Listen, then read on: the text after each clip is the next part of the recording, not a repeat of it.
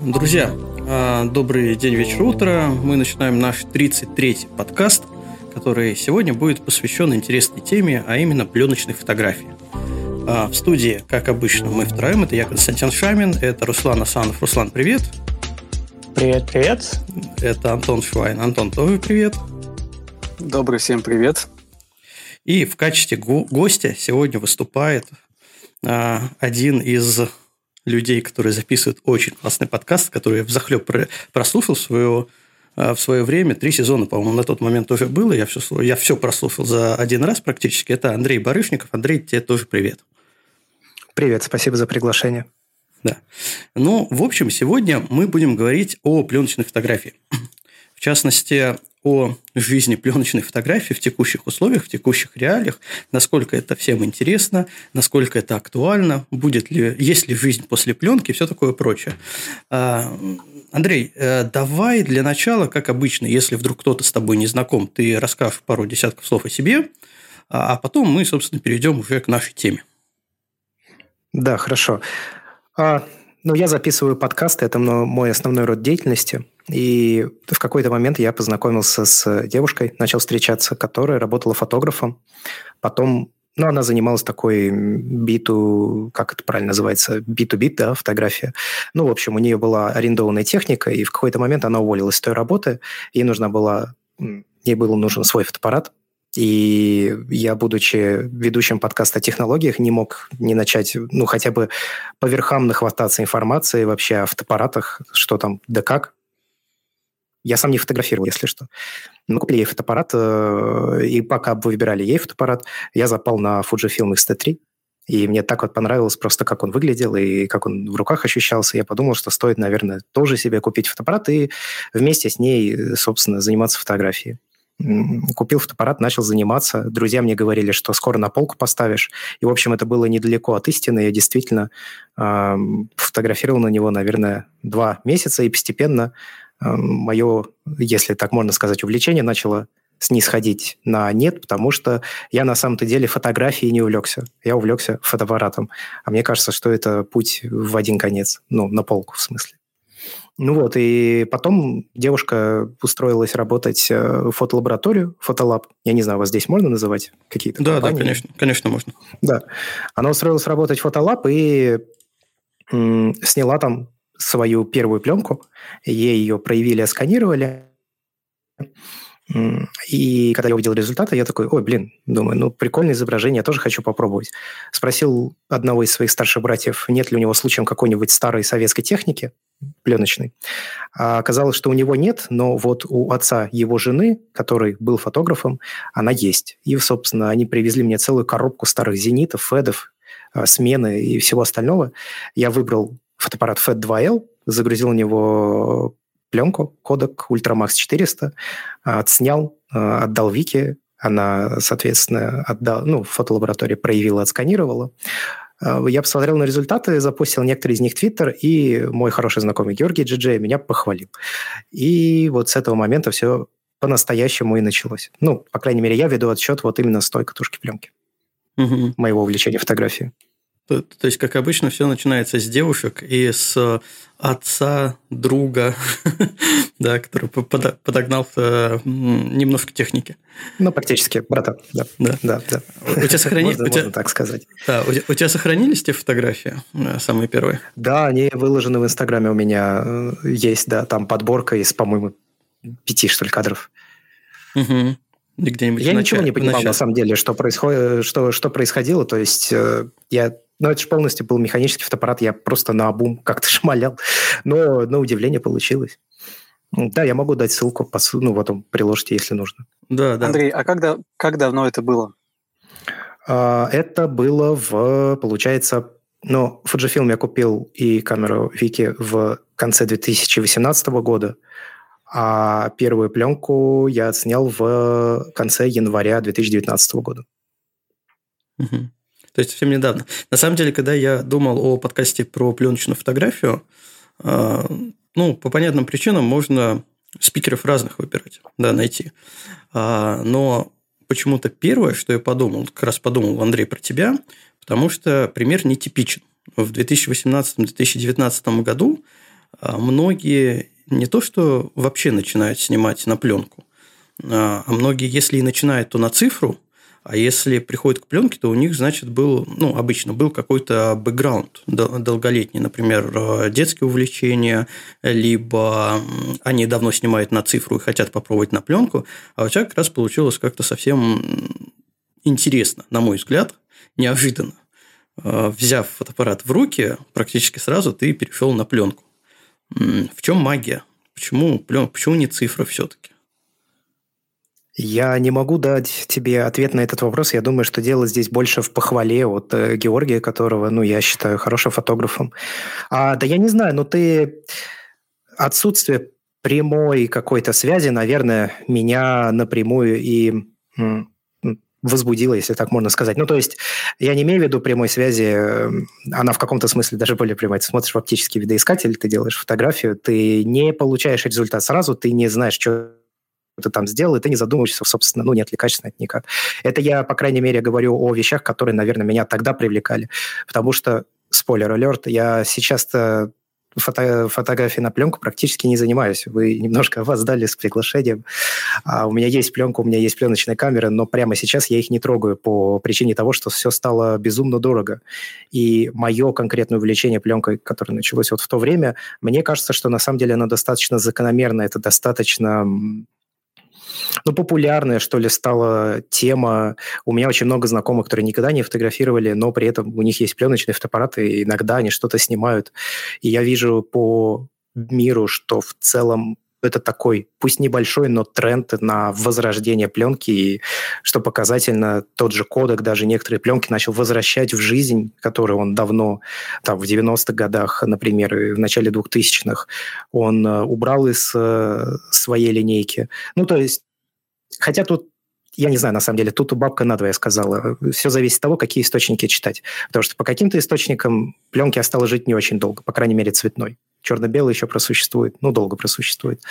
По, по другим источникам вроде бы как идет подъем, несмотря на поднимающиеся цены, потому что э, производство пленки – это сложный процесс, который задействует очень много разных не только людей, но и спецоборудования, лабораторий, и просто так взять и начать производить ее больше нельзя, для этого нужно отстроить снова лаборатории, которые как они называют, factories, русское слово. Ну, заводы. Да, да, да. Фабрик, заводы фабрики нужно... завода. Да, да, нужно снова эти заводы отстраивать. А, соответственно, технологии как бы не то что утеряны, но нужно искать новых поставщиков, которые смогут это все произвести. В общем, это сложная на самом деле тема.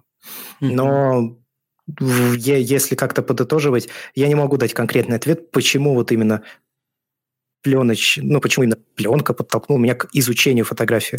Но это правда, потому что когда у меня был э, Fujifilm, я не понимал, что я делаю, я совершенно не задумывался, как производится изображение, ну, то есть вся базовая самая информация, типа выдержка, диафрагма и прочее, я ну, я вообще не задумывался ни на секунду. А здесь появилась необходимость это делать, я начал что-то читать, я начал что-то изучать, кого-то слушать, что-то смотреть.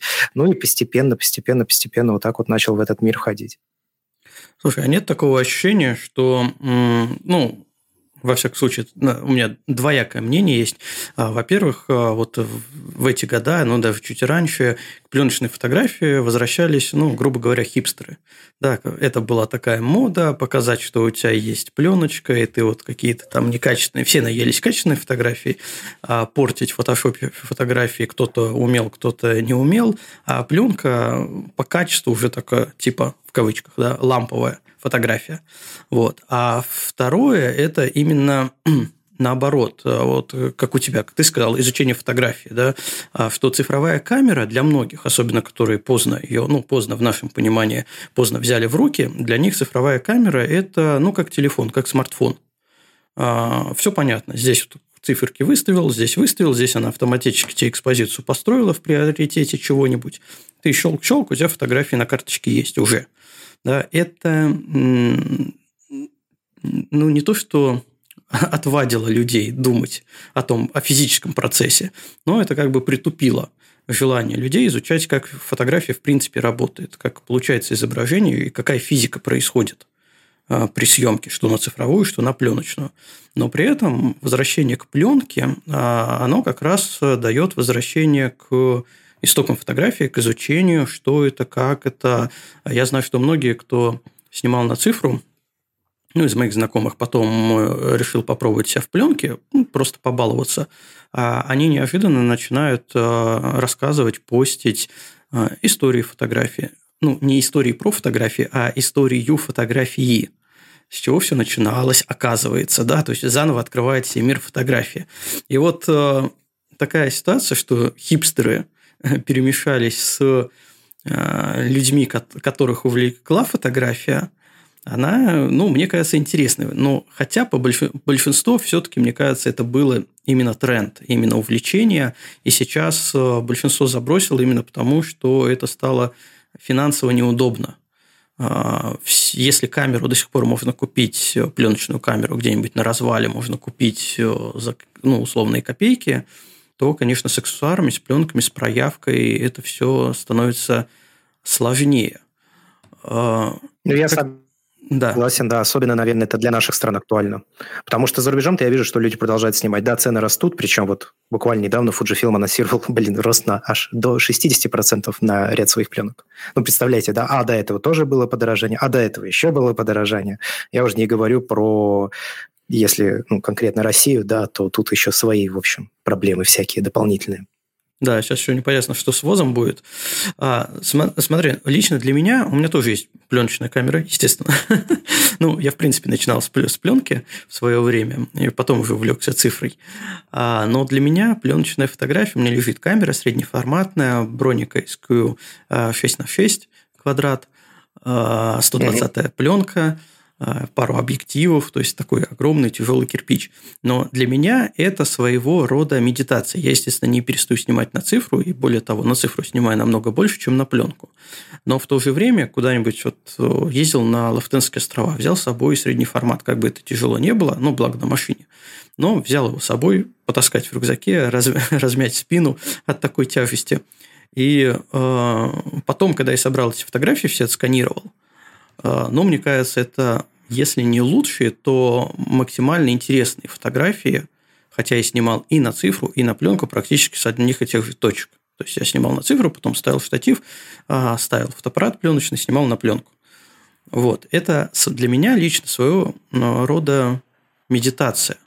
Потому что ты, не, во-первых, не получаешь э, фотографию моментально, ты не видишь, ты не знаешь, что накосячил, не накосячил, все ли хорошо, и даже э, вспоминаешь, э, пытаешься потом вспомнить, а вытащил ли ты вообще пластину затемняющую, там в среднеформатной камере э, специальная mm, пластина шибер. вставляется, да, э, которая не дает тебе снять, по идее, но бывает она чуть-чуть подвытащится, э, и кадр ты можешь сделать черный, чер, Малевичем тем более на квадратный формат. Ну да, просто впустую его спустить. да, да. Вот. А, и, и получается, что эти фотографии ты не видишь сразу, ты видишь их спустя, а я а, дошел до сканирования, самостоятельно сканирую дома, дошел до сканирования спустя два года, как я их отснял. Они у меня лежали, проявлены в пленке, я их посмотрел а, ну, на просвет, все мне там понравилось вроде как, но я их все не доходили руки до сканирования. И вот когда я их отсканировал, собрал, я даже так порадовался за себя, за свою камеру, что сделал отдельный пост, просто их собрал в одно место. Потому что они смотрелись очень классно. И на удивление, из, я сейчас не вспомню, из, по-моему, трех или четырех катушек у меня я запарковал всего пять или шесть фотографий. Все остальные вошли вот в эту коллекцию пленочную. Вот. И для меня это такая медитация – это, естественно, никакая не коммерция, ни о чем об этом речь не может быть, но вот именно медитация. Я после этого поспрашивал еще людей, которые время от, именно время от времени балуются пленкой, а как вы ощущаете себя? Ну, зачем вы берете опять снова, спустя столько времени, времени опять берете в руки пленочные фотоаппараты и снимаете на пленку? А, и в основном ответ был такой. Интересен процесс, а не результат. То, что вот у меня фотографии два года лежали – я, конечно, потом порадовался результату, но вот сам процесс для меня съемки а, был более интересен, получается, чем результат. А, а на цифре в основном у меня по-другому. Мне, меня интересует именно результат, а не процесс. Вот как у тебя с этим дело обстоит? Ну, поначалу мне точно процесс нравился больше, просто потому что камеры все очень тактильные, механические, очень разные, да.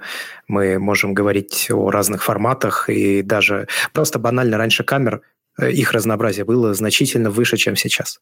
Они были вообще принципиально разные. Ты можешь каждый раз там брать какую-то новую камеру и пробовать что-то новое и получать какой-то новый опыт, да, experience. А, но я за себя, если говорить, то конечно, вся эта романтика со временем прошла.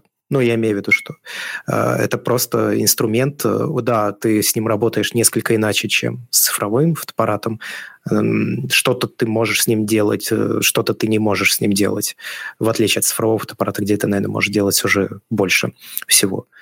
Э, но в целом, да нет, сейчас, сейчас нет, я бы не сказал, что это медитация, потому что, ну вот я, например, когда свадьбу Георгия снимал, нет, это не было медитации ни разу, это с двумя камерами э, висит, а уж не говоря, когда мы снимали вместе с Викой свадьбу а, ее знакомой, мы там вдвоем работали, э, соответственно, у нее две камеры, у меня две камеры, там друг друга, значит, пленки перезаряжать, пока второй снимает, помогать, ассистировать. Ну, в общем, это была такая интересная командная работа, и, конечно, никакой медитации там не было. Нет, я, я бы не сказал, ну, это просто немножко другой процесс. Я не знаю, как с чем можно сравнить. Ну, вот есть какое-то блюдо, да, и у тебя есть какой-то рецепт, по которому ты его готовишь. А потом ты находишь другой рецепт, который даст тебе тоже блюдо. Да, там будут немножко другие ингредиенты, может быть, и вкус будет немножко отличаться, но в целом это будет все тоже блюдо. Ну, вот это приблизительно то же самое. Угу. Я бы к этому, наверное, скорее так относился. Это инструмент, не более. А вот что в тебе этот инструмент вызывает, ну, это уже сугубо индивидуально. Для каждого это свое. Для кого-то медитация э, не знаю, для кого-то еще что-то. Ну, это все же зависит, наверное, от поставленной задачи. Чего ты хочешь? У меня тут родился вопрос. Давай. Андрей, ты сказал, что вы снимали свадьбы. А да, мы, сколько... правда, всего две их сняли. Через сколько или на какую годовщину молодожены получили фотографии? Да нет, почему? Готово. Я Георгий отдал фотографии на третий день, э, хотя по факту мог их отдать раньше, просто ну, нужно было отобрать, да, и там что-то обработать где-то, пыль замазать. Я тогда еще не сам сканировал, и ну, фотолаборатория быстро это делает. Вот. А фотографии, которые мы делали уже вдвоем, мы сами сканировали. Тогда у нас был еще планшетный сканер Epson V850 Pro. А мы их отдали, по-моему, через типа дней, наверное, 7, то ли 10. Ну, это ну, был это... длительный процесс сканирования. Это результат, между прочим, очень крутой, очень быстрый. Для свадебных Потому фотографов, что, да? Да, для, для свадебного фотографа это просто супер. Ну, когда, я думаю, что когда ты получаешь первые свои работы такого формата, то ты очень хочешь сделать все максимально качественно и быстро. Наверное, если был какой-то поток, то да. Но это же какие-то единичные варианты. Я в целом-то коммерческой фотографии как таковой а, и не занимаюсь, что я две свадьбы отснял. Все, на этом мой коммерческий опыт заканчивается. Ну, ты, кстати, а, и в, в, вопрос вот еще какой. А сколько в итоге получилось кадров? А, а, больше сотни. Больше сотни. Больше а сотни. если я не помню точно какие-то это, это в денежный эквивалент. Ой, я уже не помню. Но на пленку для Георгия я потратил 2, да, да. На пленку для Георгия потратил 12 тысяч рублей, по-моему, а на пленку для молодоженов мы потратили 20 тысяч рублей. Ну, естественно, это все было оплачено. По-моему, так. Угу. Недорогое удовольствие, между прочим, да, получается? Это тогда. Это, это тогда. Мы, это мы тогда было недорогим. Мы к ценам еще вернемся, к актуальным. Да, да. Да, но я могу сейчас сказать, что тогда катушки пленки, которые мы использовали, стоили условно говоря, от 200 до 800 рублей. А сейчас, э, сейчас цены начинаются на катушке пленки от 800 рублей и до 2000, до, до 2000. Это если здесь, в России, покупать. Если заказывать из-за рубежа, то все еще можно это сделать э, дешево. Есть сайт типа PhotoImpix, где я в какой-то момент начал только там покупать пленку и заказывать из-за рубежа. Это выгоднее получалось гораздо. Когда масштаб съемок начал становиться гораздо больше, вот, и она начала потихоньку дорожать, то сразу я перешел на заказ пленки из-за рубежа, конечно, большими партиями. Угу. Возвращаясь к скорости отдачи материалов, на самом деле пленочники могут отдавать его максимально быстро, просто вытащив катушку, и отдав молодым, сказав, вот здесь вот ваши фотографии. Дальше крутитесь как хотите, моя работа закончена. Теперь это ваша проблема. Да, да. У меня, кстати, моя свадьба отснята на пленку еще там в далекие годы. А, и фотограф э, отдал мне и распечатанные фотографии, оформленные в альбом, просто распечатанные, наклеенные на картон, еще такие ручные альбомы, полуручные, а, и пленку отдал. И у меня до сих пор хранится пленка, правда, сейчас сходу что-то подумал, но, наверное, не вспомню, где конкретно она лежит, но, скорее всего, с остальными пленками. А пленка с моей свадьбы. Ну, и ты можешь ее в случае чего потом напечатать вручную, отсканировать, ну, пересканировать. Разные варианты того, что ты можешь с этим сделать. Я, например, когда Георгий отснял свадьбу, то мы, ну, я напечатал ему карточки, я в коробку вложил, как они, открытки. Угу. Ну, я взял фотографии с его свадьбы и прям в хронологическом порядке все их печатал небольшого размера. Я, насколько знаю, это ну, сделало ребятам очень приятно. Для второй свадьбы мы такого не делали, но им это было не нужно. И им было неприятно. Да нет, ну просто они не хотели этого. приятно. А, что, что здесь можно добавить? Я хочу заметить, что есть на самом деле важный аспект в пленочной фотографии, который мне кажется, большое количество людей, которые так или иначе ей увлекаются, упускают. Это, конечно, то, что там много ручного труда достаточно. И если, скажем так, ты можешь углубляться туда настолько сильно, насколько ты хочешь туда углубиться, потому что там есть всякие методы альтернатив, ну, альтернативные методы печати. Э, с подъемом эмульсии на отпечатках, созданием мордансажей. Там там просто миллион э, всякие платинотипи, э, миллион разных способов. С цифрового фотоаппарата это тоже можно делать, но а, это получается через дополнительную прослойку в виде все того же экспонирования на пленку. Короче, пленка позволяет как бы работать с физическим медиумом, ну и, наверное, принципиальное отличие. Вот если мы говорим реального принципиальном отличии пленочной фотографии от цифровой фотографии, оно только одно. Э, у тебя есть исходник, ну, он, и он в одном экземпляре в цифровой фотографии, когда ты нажимаешь кнопку «Копировать», то у тебя получается два исходника. Ну, если мы говорим про RAW. И mm-hmm. вот в этом принципиальное отличие. Все. Больше, на самом деле, никаких отличий нет. То есть ты можешь на цифре сымитировать пленку. Да, хорошо, если у тебя есть какая-то насмотренность в плане того, как выглядит пленочное изображение, ты можешь пользоваться пресетами, латами. Там, э, я знаю, что в кино, например, э, ну, мало того, что кино снимают часто на пленку, например, что Дюну, что Бэтмена последнего, их э, переснимали, ну, их снимали на цифру, но после этого делали так называемые интерпозитивы, когда цифровое изображение грубо говоря, перегонялось на пленку при помощи экспонирования и уже со, с пленки пересканировалось. Но это было сделано для для того, чтобы как раз э, меньше, ну, не меньше, а получить определенные изображения, которые они хотели. И в кинематографе вот конкретно этот прием с интерпозитивами, он э, очень сильно распространен.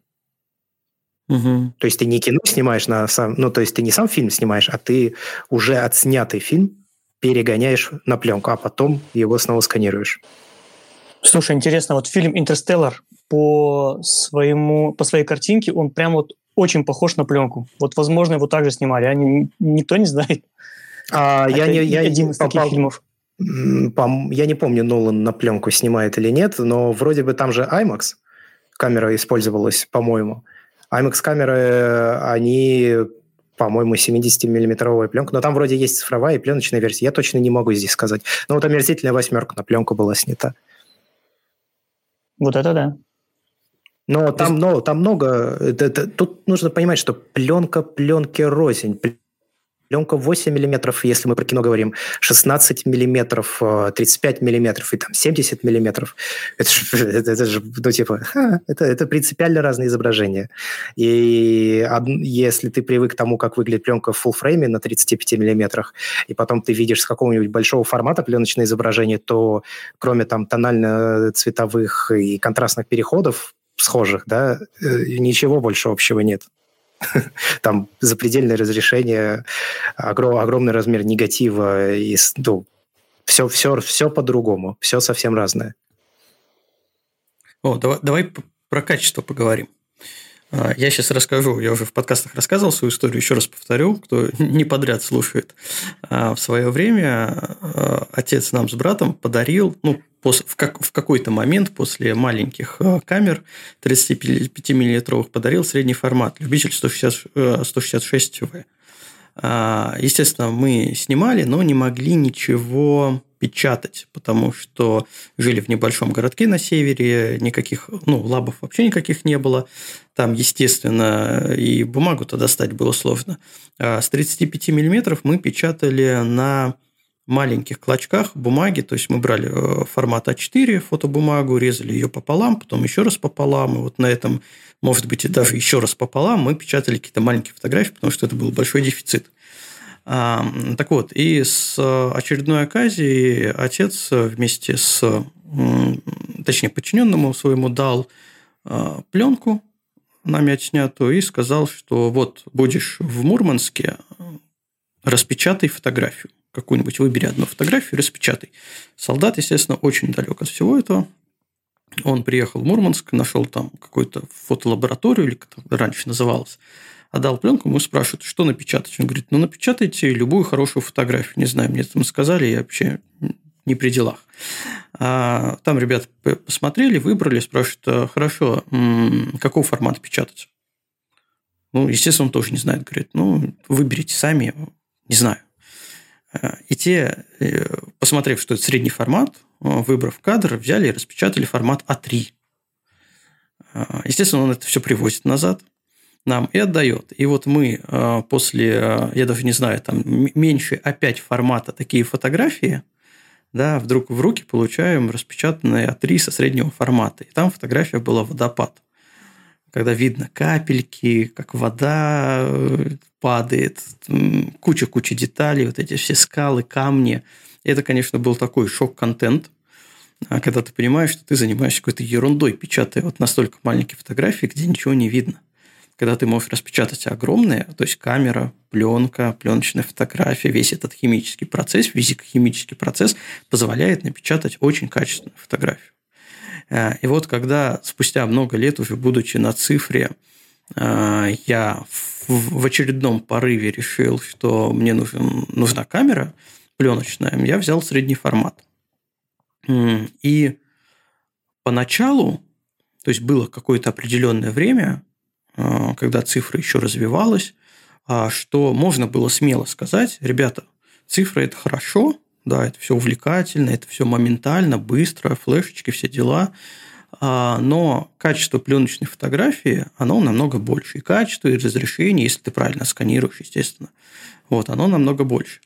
А сейчас уже так однозначно сказать тяжело. Но все-таки есть... Не тяжело, не, не, не, не тяжело. Цифровая фотография стала лучше. Только самые большие форматы, наверное, пока что еще дают какой-то тебе приоритет. Если мы говорим про чисто технические параметры, там, ну, типа, резкость, э, детализация. Тут просто есть важный момент, что, да, может быть и размер э, пленки-то, ну, средний формат пленочный, он как бы больше средний формат цифровых камер. Ну, да. потому что это 6 на 4,5 обычно, в, и, а в пленке есть 6 на ну, во-первых, есть и поменьше, есть 6 на 3, есть, соответственно, 6 на 6, 6 на 7, 6 на 9, есть панорамный 6 на 18 и, по-моему, даже 6 на 22 или 6 на 17, я уж точно не помню. А потом мы идем в большой формат, который становится 4 на 5, и там гораздо больше, соответственно, размеры. И потом у нас там идет 5 на 7 и что-то там на 10. Я, я реально, я уже целый год почти не, не фотографировал на пленку. Я некоторые вещи начал подзывать, поэтому простите. А 8 на 10.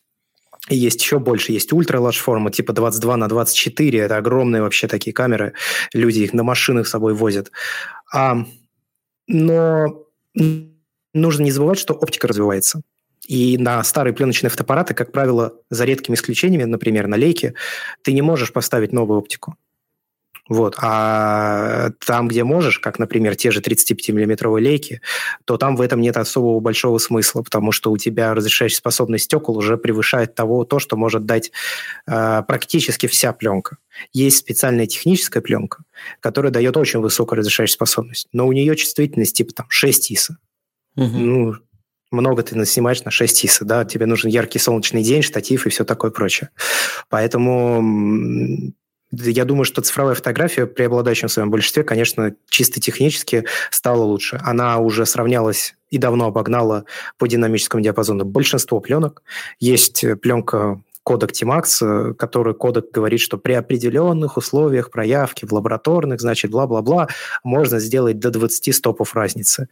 Но ты не можешь вытянуть изображение из этих 20 стопов, потому что у тебя нет техники, которая способна настолько плотный негатив в ярких цветах просто просветить.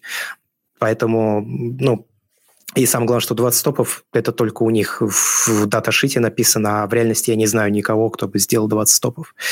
А, поэтому, да, цифровая фотография чисто технически пленочная уже давно обогнала. Я думаю, что а, современные фуллфреймы по там 47, по 60 мегапикселей, они могут легко сравняться со среднеформатной. Другой вопрос, что там есть э, типа тональная избыточность, да, которая вроде бы как на CMOS-сенсорах э, фуллфреймовых, э, она пока что еще не может сравняться с пленочной. Если мы берем позитивную пленку, супер мелкозернистую, там типа Provi, Velvi, Эктохрома, но это все такие, мне кажется, супер мелочи, которые совершенно не важны. Тут больше важно, мне кажется, вот нравится ли тебе процесс, потому что я вот, например, пленочные фотоаппараты рассматриваю разные, я имею в виду форматы, не столько с технической стороны вопроса, сколько со стилистической, это раз. И, во-вторых, того вот опыта, который тебе сейчас нужен, потому что съемка на тот же средний формат 6 на 6, в котором у тебя 12 кадров, или съемка на 35-миллиметровую мыльницу, это ведь два совершенно разных стиля съемки.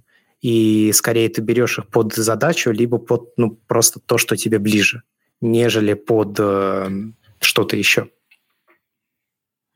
Слушайте, вот мне интересен такой момент, кстати, технически. Я на пленку снимал уже очень-очень давно. Это еще в бытность своего школьником. Поэтому таких технических моментов я на самом деле не знаю. Вот какая максимальная чувствительность э, ну, в сравнении с цифрой возможно на пленке? Потому что меня вот удивляет, как можно снимать, например, спорт или дикую природу на пленку. Это как, как нужно успевать все это снимать, либо какая у тебя должна быть оптика э, светлосильная, чтобы снять какой-то кадр динамичный, очень динамичный кадр. Или, например, ночную фотографию э, без смещения звезд, то есть статические звезды, Млечный путь, скажем так. Возможно ли вообще это делать на пленку и, и как это решается? Я даже видел э, людей, которые на большой формат снимают э, Deep Astra. Как это возможно? Это, как это что за пленка? Это они, там, там, там пипец. Там человек, э, я просто видел в Инстаграме пост, человек, э, значит, рассчитал, как будет двигаться планета, нарисовал э, на размер своего видоискателя на прозрачной пленке, соответственно, эти фазы, где эта планета будет находиться, поместил сверху. Там, ну, это отдельный вид безумия, мне кажется. А, нет, ну пленка есть до, сейчас чувствительностью до 3200 ISO, ISO, и ты можешь при необходимости ее пушить до, ну вот я, я точно знаю, что есть люди, которые пушат ее до 25600. Это не повышает ее чувствительность как таковую, сколько скорее это повышает ее контраст. Но те области, которые запечатлеваются, запечатлеваются как бы более яркие. Но те, которые уходят в тень, они уходят в тень в любом случае. А если мы снимаем на негативную пленку, то, соответственно, если у нас э, тени ушли ниже третьей зоны, то по Адамсу, то там деталей уже у нас особо-то никаких нет. Текстуры еще может быть, деталей уже никаких нет. А на позитивной пленке наоборот. Ну, я, я снимал э, до, пушил до 12800, в принципе, ну, нормальный результат, особенно если на средний формат, где у тебя избыточный размер негатива, и ты можешь, в общем, позволить себе такие вещи. А что значит пушить? Это какая-то доработка а, пленки? Ну, во время проявки ты можешь увеличивать время, а, собственно, этой самой проявки и тем самым пленка как бы перепроявляется. То есть во время съемки ты ее не досвечиваешь, ну, условно, у тебя пленка на 400 ISO, а ты ее снимаешь там как 800 ISO, то есть ты ее не досветил на один стоп. Но при проявке ты на соразмерное одному стопу время ее перепроявляешь. И вот таким образом ты повышаешь контраст негатива, и те области, которые запечатлелись, они становятся более яркими. С ума сойти. Ну, в принципе, слушай, 3200 – это вполне себе э, достаточная э, чувствительность для ночной съемки. Единственное, что остается вот вопросом, съемка панорам, если это не панорамная камера. Да, как понимали, для панорамных камер нужны и специальные пленки. Нет, не пленки все те же самые. Стандартно. Ага. Значит, да, да, просто камера. на нее меньше кадров получается. Да. Угу. Но а там объектив... панорамы получаются, ты понимаешь, да, без смещения. То есть это уникальная на самом деле камера. В цифре такого нет. Ну да, да, да, да, да, конечно. Но это опять же минус. Ты ограничен тем форматом, который да. имеется на камере. Да. да. А, а объективы какие используют для таких камер? То есть они тоже какие-то специальные, чтобы или, или что должно быть? Он же должен быть вытянутым, как бы, или и он изображение сжимает, и потом его нужно расширять. как это все делается? На, на, насчет этого не знаю. У меня никогда не было панорамной камеры, и я никогда не изучал этот вопрос подробно. Он не сжимает я знаю, что панорам... изображение. Он, он прям печатает, как есть. Ой, ну то есть но, запечатлевает, как ну, есть. Ну да, есть... но у него, у него просто имеется в виду, что проекция, круг проекции должен быть такой, чтобы охватить всю вот эту площадь. Да, да, да, да как фокусировка-то да, да, идет. Mm. Нет, но... это там просто как... панорамный объектив. Как обычно. Ну, или панорамная да. камера, там до двухглазная бывает. Вот. Поэтому... Ой, тут я детали, тут, тут, тут я деталей не знаю. У меня панорамной камеры не было, я в это дело никогда не углублялся. Ну, это тоже можно назвать так. отдельным э, безумием, увлечение панорамной да. и пленочной фотографии, как, как пленочным дипскаем. Да. Типа того. Причем я хочу сказать, что они все дорогие, такие камеры, потому что они ну, выпускались небольшими партиями, и э, если какой-нибудь Hasselblad Expand, который Hasselblad сделал вместе с Fujifilm, это 35-миллиметровая по-настоящему панорамная камера. Она стоит сейчас... Э, ну, последний раз, когда я смотрел, это было три с лишним тысячи долларов. Это было давно уже. Сейчас, наверное, еще дороже. А, то какая-нибудь технорама, это среднеформатные панорамные камеры, о, там цены до миллиона доходят спокойно рублей и больше. Ну, это прям совсем дорогие вещи. Это уже для богатых энтузиастов, потому что в, ми- в мир, э, в век цифровой возникает вопрос, зачем? И ответа, кроме как э, «я хочу, мне это интересно, меня это увлекает», ну, как хобби, да, а, ответов-то больше и нету. Потому что практического Есть. применения, ну, давай, давай тогда еще ответы. Самый простой ответ, который чаще всего можно услышать, потому что. Ну, это опять же хобби, да. Ну, просто опускает, потому что я могу себе это позволить. Ну, представь, человек купил себе за миллион камеру пленочную, к которой идет э, тележка с кучей ну, не проблем, наверное, но куча телодвижений. Тебе это надо как-то снять, и надо найти пленку, ее купить за три дорого, а, найти, где проявить, найти, найти, где отсканить. А, ну, то есть, целый процесс. Человеку, как минимум, этот процесс должен нравиться. А если он еще сам проявляет, это же отдельная магия. А, все эти бочоночки, пленку заправить, а, реактивы, а, правильной температуры, там может быть немного подогрев, если ты долго вот с пушем, например, проявляешь. То есть, ну там это отдельное безумие. Слушай, с такими ценами, мне кажется, может там отдельного человека нанять, чтобы он только за температурой подогрева следил. На самом-то деле. Но я проявлял сам пленку черно-белую. В этом есть смысл. Цветную нет смысла самому проявлять. Ну, тебе главное найти лабораторию, проявка, которая тебя устраивает, и, в принципе, все. Потому что цветной ты особо-то ни на что не можешь э, повлиять во время проявки. Там жестко, жестко стандартизированный процесс. В черно-белой фотографии, меняя различные проявители, ну, например, ты снимаешь в конкретных условиях, там, например, пленку под пул. То есть это наоборот, ты ее переэкспонируешь и недопроявляешь. А, для этого там может подойти, например, один проявитель лучше, чем другой. Есть мелкозернистые проявители, условно говоря, есть выравнивающие проявители, там есть те, которые для... Ну, есть какие-то конкретные черно-белые пленки, которые лучше подходят к тем или другим проявителям. Короче, там тоже целый отдельный, безумный абсолютный мир. Но черно-белые, черно-белые пленки я в результате дошел до того, что проявлял сам. То есть, слушай, получается, ты когда приходишь в лабораторию, ты говоришь, вот у меня это такая пленка, мне нужно ее недопроявить, либо перепроявить. Ну, ты как говоришь, да, push-pull, да, да, да. Но если тебе это нужно. Вообще, в большинстве случаев, на самом деле, это не нужно. Ну, то есть, я вообще, чем больше снимал, тем больше понимал, что в 90, наверное, процентах случаев ничего не нужно ни пушить, ни пулить. Только если... Ну, то есть, ты их начинаешь использовать не для того, чтобы там, о, ИСа побольше сделал. Ты же его не делаешь, на самом деле, больше чувствительность от этого не повышается. Э, Когда тебе нужно получить конкретное изображение, вот э, то, как оно будет выглядеть, вот тогда ты делаешь push или pull. Во всех остальных случаях это не нужно, и лучше придерживаться тех показаний, которые производитель указывает на упаковке. А вот насчет э, цветной пленки мне интересно. В эпоху кодеков распространения вот всех этих салонов, я помню, э, порой те пленки, которые они проявляли и выдавали фотографии, получались либо в мадженту, либо в желтизну, либо в зеленый цвет, цвет и Но так это далее. Ты говоришь это про, неправильная проявка? Это ты говоришь про мини-лабы, которые тебе сразу печатали фотографию. А, а, да, да, да. Ну как, это милаб называется, да? Ну да, то есть отдаешь пленку, они тебе проявляют, э, печатают фотографию, да, и выдают тебе... Ну, есть фотолаборатория, а раньше еще были мини-лабы, которые находились в аптеках, в продуктовых магазинах, такие маленькие закутки, куда ты приносил пленки и... А, ну, Наверное, да, второй вариант. Да, да. Мини-лабы никогда не славились качеством своей работы, а фотолаборатории, ну, по-разному бывает. Но в целом работают хорошо. А, это зависит от печати. Ну, в основном это зависит от печати и там, сканирования. Вообще я хочу сказать, что люди, которые увлекаются пленочной фотографией серьезно, ну, отдавать пленку на сканирование, это тебе нужно тогда, чтобы ты конкретного человека знал в лаборатории, который знает твои предпочтения и знает, как ты любишь, чтобы было отсканировано. Потому что человек, который сидит на сканировании, он делает 80% твоего изображения на самом деле.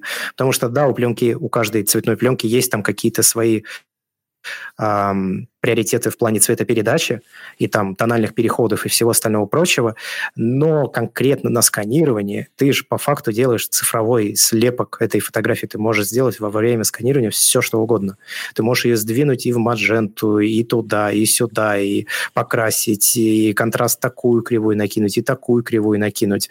А еще там разные установки резкости, а еще разные сканеры дают тоже разные изображения, потому что в них разные сенсоры стоят, а еще разный софт, который используется, тоже по-разному влияет на изображение.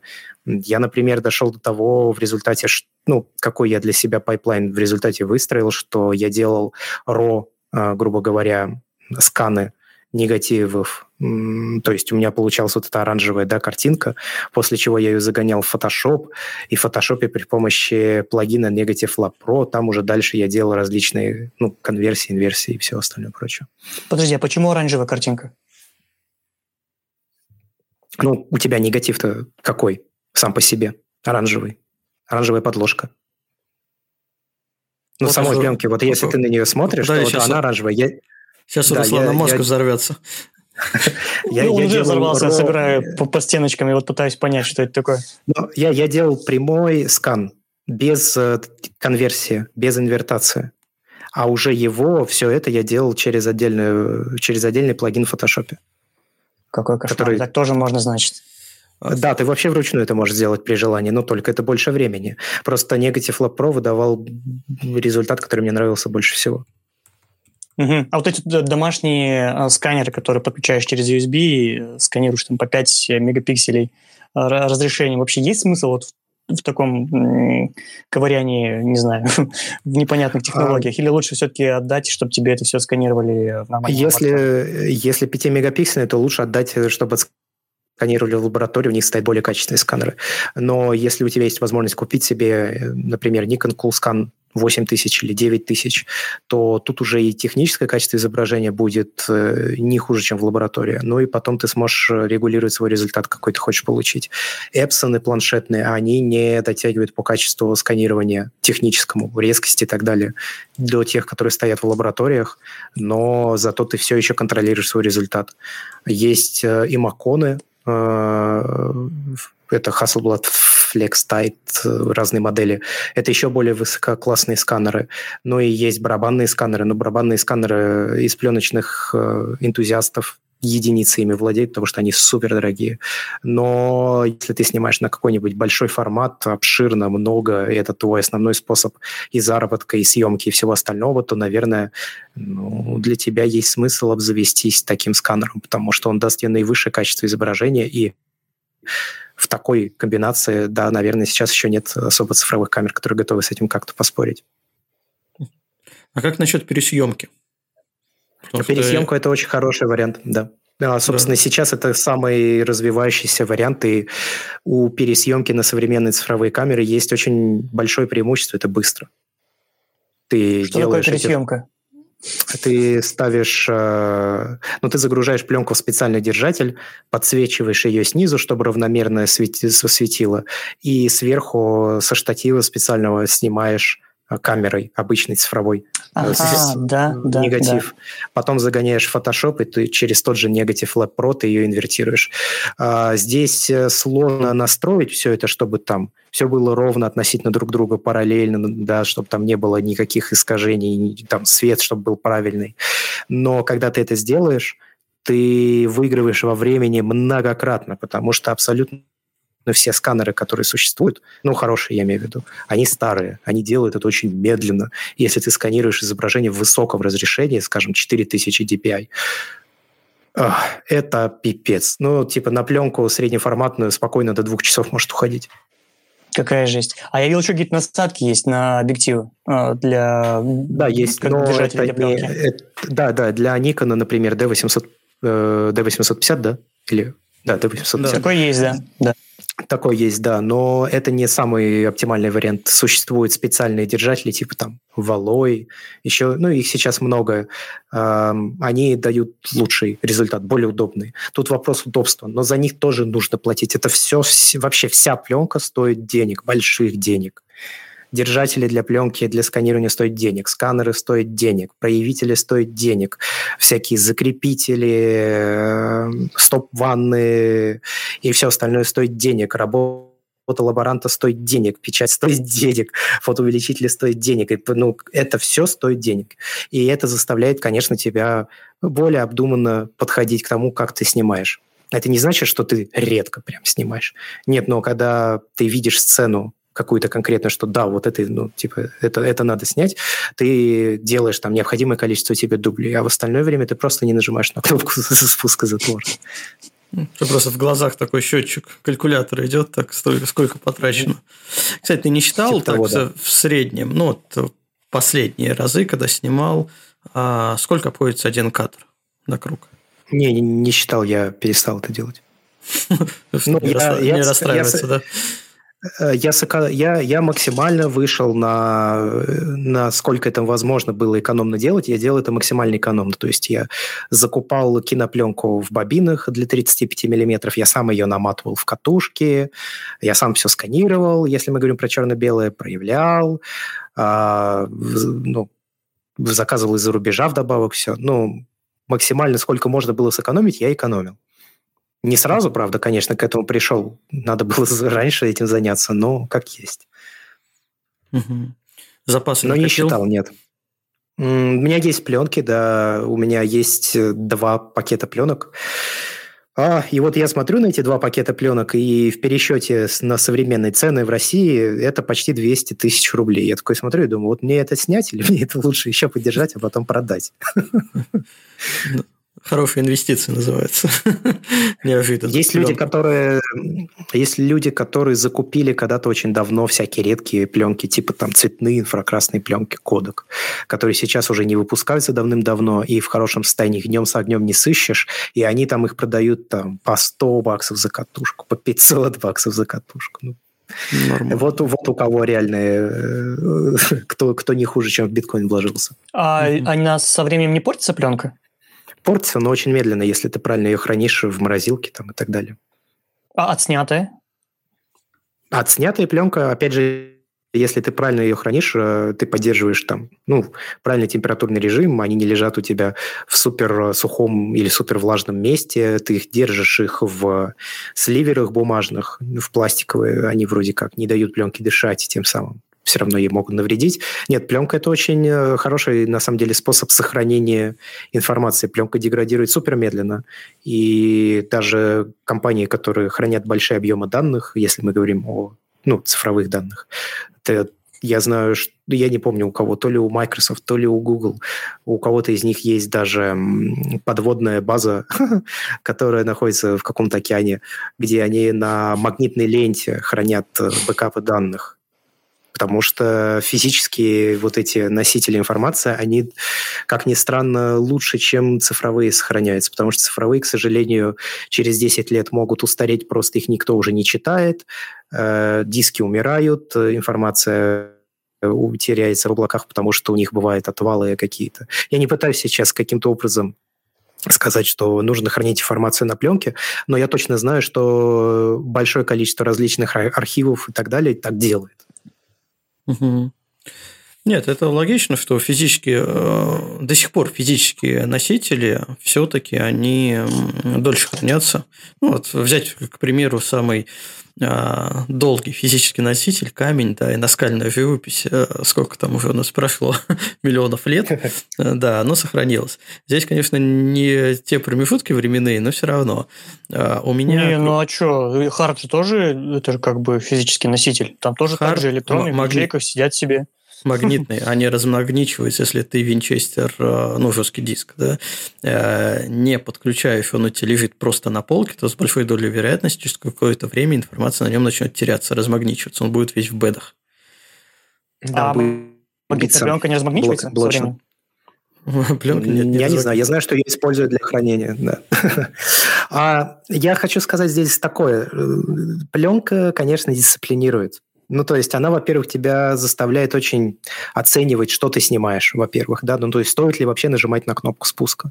Я не говорю про то, что, типа, пленочники реже снимать, да, фигня это. Нет, плен, пленочники, если уж они в, влезли с головой, то снимают, в общем, нифига не мало. А, но, тем не менее, все же определенное дисциплинирование именно в плане того, когда ты нажимаешь на кнопку спуска, она есть. Потом она дисциплинирует тебя в плане хранения своего архива, потому что ты не можешь, если вот я когда только начал увлекаться пленкой, я не следил за ней. И вот я ее забирал из э, лаборатории, я тогда ни сливерами не пользовался, ничем. И она лежала у меня просто в таких огромных мотках, в коробках, которые ты потом смотришь, как мне вообще здесь что-то найти? Ну, вот это тебе надо каждую брать на просвет и просматривать. И ты начинаешь, значит, покупать специальные архивные папочки. Туда ты это все нарезаешь, помещаешь, подписываешь. Тогда ты начинаешь... Ну, она тебя, конечно, учит каким-то вещам, которые впоследствии в цифровом мире тоже как бы ну, пригождаются. Угу. Ну, я вот, кстати, специальные папки никогда не покупал. Может, потому что в наше время их не было. Ну, или, возможно, они были, но не у нас. А, я просто из бумаги нарезаю, делаю да, сливеры, да, да, складываю, подписываю их. У меня все в, короб... в коробочке лежит. Но у меня Это в то же время вариант, да. как раз вот про беспорядок в архиве в то же время, время у меня есть э, огромное количество старой пленки, очень старой. Вот когда мы еще там были детьми, снимали на нее, а, до которой из-за того, что оно лежит в беспорядке, не подписано, а некоторые просто в катушках, э, их надо еще смачивать, раскручивать, как-то попытаться сохранить. Э, у меня не доходят руки банально посмотреть, что там конкретно. Вот э, в сознательное время, когда я уже снимал на пленку, у меня все подписано, разобрано, а старые пленки лежат просто большой кучей. Я понимаю, что, конечно, там прям художественной ценности вряд ли что-то есть, какие-то кадры, но как минимум семейные ценности и, возможно, если уж там фантазировать, а, исторические ценности, столько лет прошло, а, скорее всего, там есть. но как это все разобрать, я пока не придумал. А, ну, точнее, Знаешь, понятно. Может оказаться, может оказаться, что эти фотографии, как раз из-за того, что прошло много времени, они будут обладать для тебя гораздо большей ценностью. Ведь это очень распространенный вид, например, фотопроектов – это работа с архивом, когда люди либо покупают чьи-то архивы, либо где-то их находят, либо дома, да, в семье, и делают потом какой-то фотопроект из найденных материалов. Это очень интересно бывает. Ну, надо заняться, но я, конечно, понимаю, как это технически сделаться, но я не понимаю, где мне найти столько времени. А, ну, скорее всего, даже я ленюсь э, наладить рабочий процесс. Потому что, по сути, все есть. Есть пленка, есть сканер, есть компьютер. Просто надо наладить, ну, кроме восстановления пленки, чтобы она не потрескалась, когда я ее из архива этого безобразного достану. А нужно просто наладить рабочий процесс, что вот взял, там, не знаю, в неделю пленочку, а, вытянул, она отлежалась, высохла, выпрямилась, ее нарезал, в сканер просмотрел, подписал – что-то отсканировал. То есть, ну, это такой, даже в описательной части это довольно длительный процесс. Надо найти банально это время, но пока я не нахожу, к сожалению. Или к счастью, потому что это дает мне время заниматься другими проектами. Тут уже так. Я тебя прекрасно 50. понимаю. Вот. А, ну, Андрей... все, все это занимает огромное количество времени, безусловно. И сейчас, когда я это не делаю, ну, да, это была часть процесса, и на самом деле меня этому много что, чего научило во время сканирования, потому что все свои основные навы, ну, вообще понимание того, как влиять на изображение при помощи тех же кривых и прочего, я приобрел именно как раз от сканирования. Ну да, как, как цвет подложки-то убирать, конечно, кривыми при сканировании. А, Андрей, да, давай как э, перечислим. У меня тут есть такой пунктик, который мы проскочили, но, наверное, имеет смысл сказать, какая у тебя была техника, ну, вообще, какие у тебя были камеры, а, и что у тебя вот из последнего осталось из любимого. Что тебе вообще понравилось, не понравилось. Вот расскажи про опыт перебора mm-hmm. камер. Да, я понял. Но их было... На самом деле их было, ну, можно сказать, что много, но я знаю людей, у которых там по со... просто сотнями эти камеры через руки проходят, как раз пленочники. Я... Такого у меня не было. Но вот я начал, соответственно, с FAT2L, а, Два «Зенита» были. «Зенита» я толком не снимал. А потом, когда я понял, что мне это нравится, я хочу этим заниматься серьезно, и вообще было бы неплохо связать свою жизнь с фотографией, я купил себе лейку 3G. Это старенькая камера, она 40, по-моему, то ли 48-го, то ли 38-го года вообще. А, двуглазая, еще нет того вида, которые лейки потом пошли, начиная с лейки М3. А, девушки как раз, как раз мы купили Zenzo Bronic OSQ, как у тебя. Uh-huh, uh-huh. А, Olympus Mu 2, э, легендарная, соответственно, Мьюшка, как ее называют, это мыльница, да. Olympus OM2N, это зеркальный, очень маленький, тоже девушки купили фотоаппарат 35-миллиметровый. Э, Потом э, у меня был период, когда я купил себе лейку M6 TTL какая-то прекрасная камера. И оптика для нее подходит вся современная, ну и вообще. Купил Arax 60 MLU, среднеформатный, первый мой, мой среднеформатный фотоаппарат, 6 на 6. Это модифицированный Киев 60. Ой, потом у меня был Pentax 6 на 7 с предподъемом зеркала, Nikon F3 35-мм, Rolleiflex 2.8F, это среднеформатный 6 на 6. Polaroid SX70 это девушке я подарил. Есть компания Mint, которая их э, пересобирает, э, отстраивает, и, в общем, ну, ты получаешь фактически новый фотоаппарат. И Olympus PNF – это полукадровый фотоаппарат. Очень, кстати, интересная тема. Он на один... Ну, то есть у тебя вот есть 35-миллиметровый кадр, uh-huh. и он за один 35-миллиметровый кадр делает два кадра вертикальных. То есть ты можешь таким образом э, делать какие-то интересные диптихи. Ты снимаешь один, потом снимаешь другой. И сканируешь их как единый кадр. Ну, достаточно прикольная штука. Э, сейчас у меня остался Rolleiflex 2.8F, Pentax 6 на 7, Nikon F3, Olympus PNF. По-моему, ничего не забыл. Угу.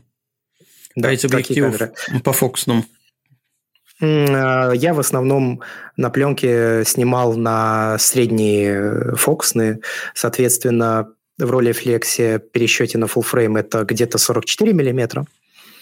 Э, в пентаксе это получается где-то 42 миллиметра. На Никоне у меня стоит э, макрообъектив 55 f2.8 э, миллиметра с увеличением 1 к 2 получается. А на Олимпусе Pen F, по-моему, ну, короче, они все в районе полтинника, 40-50 миллиметров. Угу. А на Arax у меня есть 108, короче, 90 миллиметров. Угу. А длиннофокусные не пробовал? Потому что у меня есть, например, 120 ну, миллиметров такой, ну, плюс средний формат довольно Ну, 120 интересный. на среднем формате 6 на 6, это получается сколько там? Я уже не помню формулу, по которой надо это конвертировать, но это не 120, это меньше. Да, да, да естественно, естественно, конечно. Да, да, да. А, нет, на плен... Я, я просто понял, что мне вот в то время, когда я снимал на пленку, я себя лучше всего чувствовал в районе полтинника чуть-чуть пошире можно. Типа там 40, 45, угу. 44. Вот. Поэтому нет, я с, с оптикой-то никогда и не игрался. Я сразу понимал, мне нужен полтинник. Я беру полтинник, и меня это устраивает. Вот. А, с пере... а, я забыл, кстати, еще один фотоаппарат, да, который я купил девушке. Canon Elan 7E. Это современный относительно уже практически как цифровой фотоаппарат с автопромоткой пленки. Вот, вот как зеркалка выглядит. Вот это зеркалка только пленочная. Вот. Угу. Еще такой фотоаппарат у нас был, есть. Нет, ну, в принципе, парк нормальный, и что, что интересно, ты перечислял, практически отсутствует а, старые советские фотоаппараты, ну, кроме первого Феда, который тебе попался. Все остальное... И Арекс 60 МЛЮ. Ну, смотри, Арекс... Ну, кстати, переделанный Киев – это довольно была интересная тема. Я тоже интересовался в свое время. Думал, может взять, обновить или еще что-то. Ну, в итоге ничего не стал делать, потому что Э, не нашел в себе мотивации а, взять переделанный Киев. А, и Я хочу сказать, воз, на самом деле, возможно, это более хороший... Э, да, да, да и, и, возможно, как раз ты сказал, что хорошая камера, возможно, как раз я что-то упустил а, в плане, потому что а, у меня был опыт а, с зенитами, с Киевами, а, и в принципе, ну, я так смотрел, чисто технически, что они пишут, как они переделывают, а, ну, я не понял, зачем мне это надо, потому что ни «Зенит», ни «Киев» мне особо не зашел в свое время. Вот. Но, похоже, я вот что-то упустил. Давай, расскажи, что Скажем так, это, это, безусловно, бюджетный фотоаппарат. И понятно, что сравнение с хорошими немецкими, например, камерами, неважно какой компании, он никакого не выдерживает. Но в то же время это все еще за эти деньги хороший фотоаппарат, блин. И я ни разу не пожалел, что я его купил. Но я так скажу, если разговаривать с пуристами, то они, конечно, нос воротят от таких вещей и такие, не-не-не, только вот такие камеры. По моему опыту, пофигу, какая у тебя камера. Главное, чтобы тебе нравилось ею пользоваться, и чтобы ты на нее достаточно поснимал, чтобы ты знал, как она работает. Если ты знаешь свой инструмент, то тебе все равно с чем снимать. Потому что, например, один из зенитов, а зенит – это самые вообще обхайные камеры, которые только есть, мы отдали подруге девушке, она прекрасно делает на него фотографии. И до сих пор на него снимает, и ничего ей не мешает.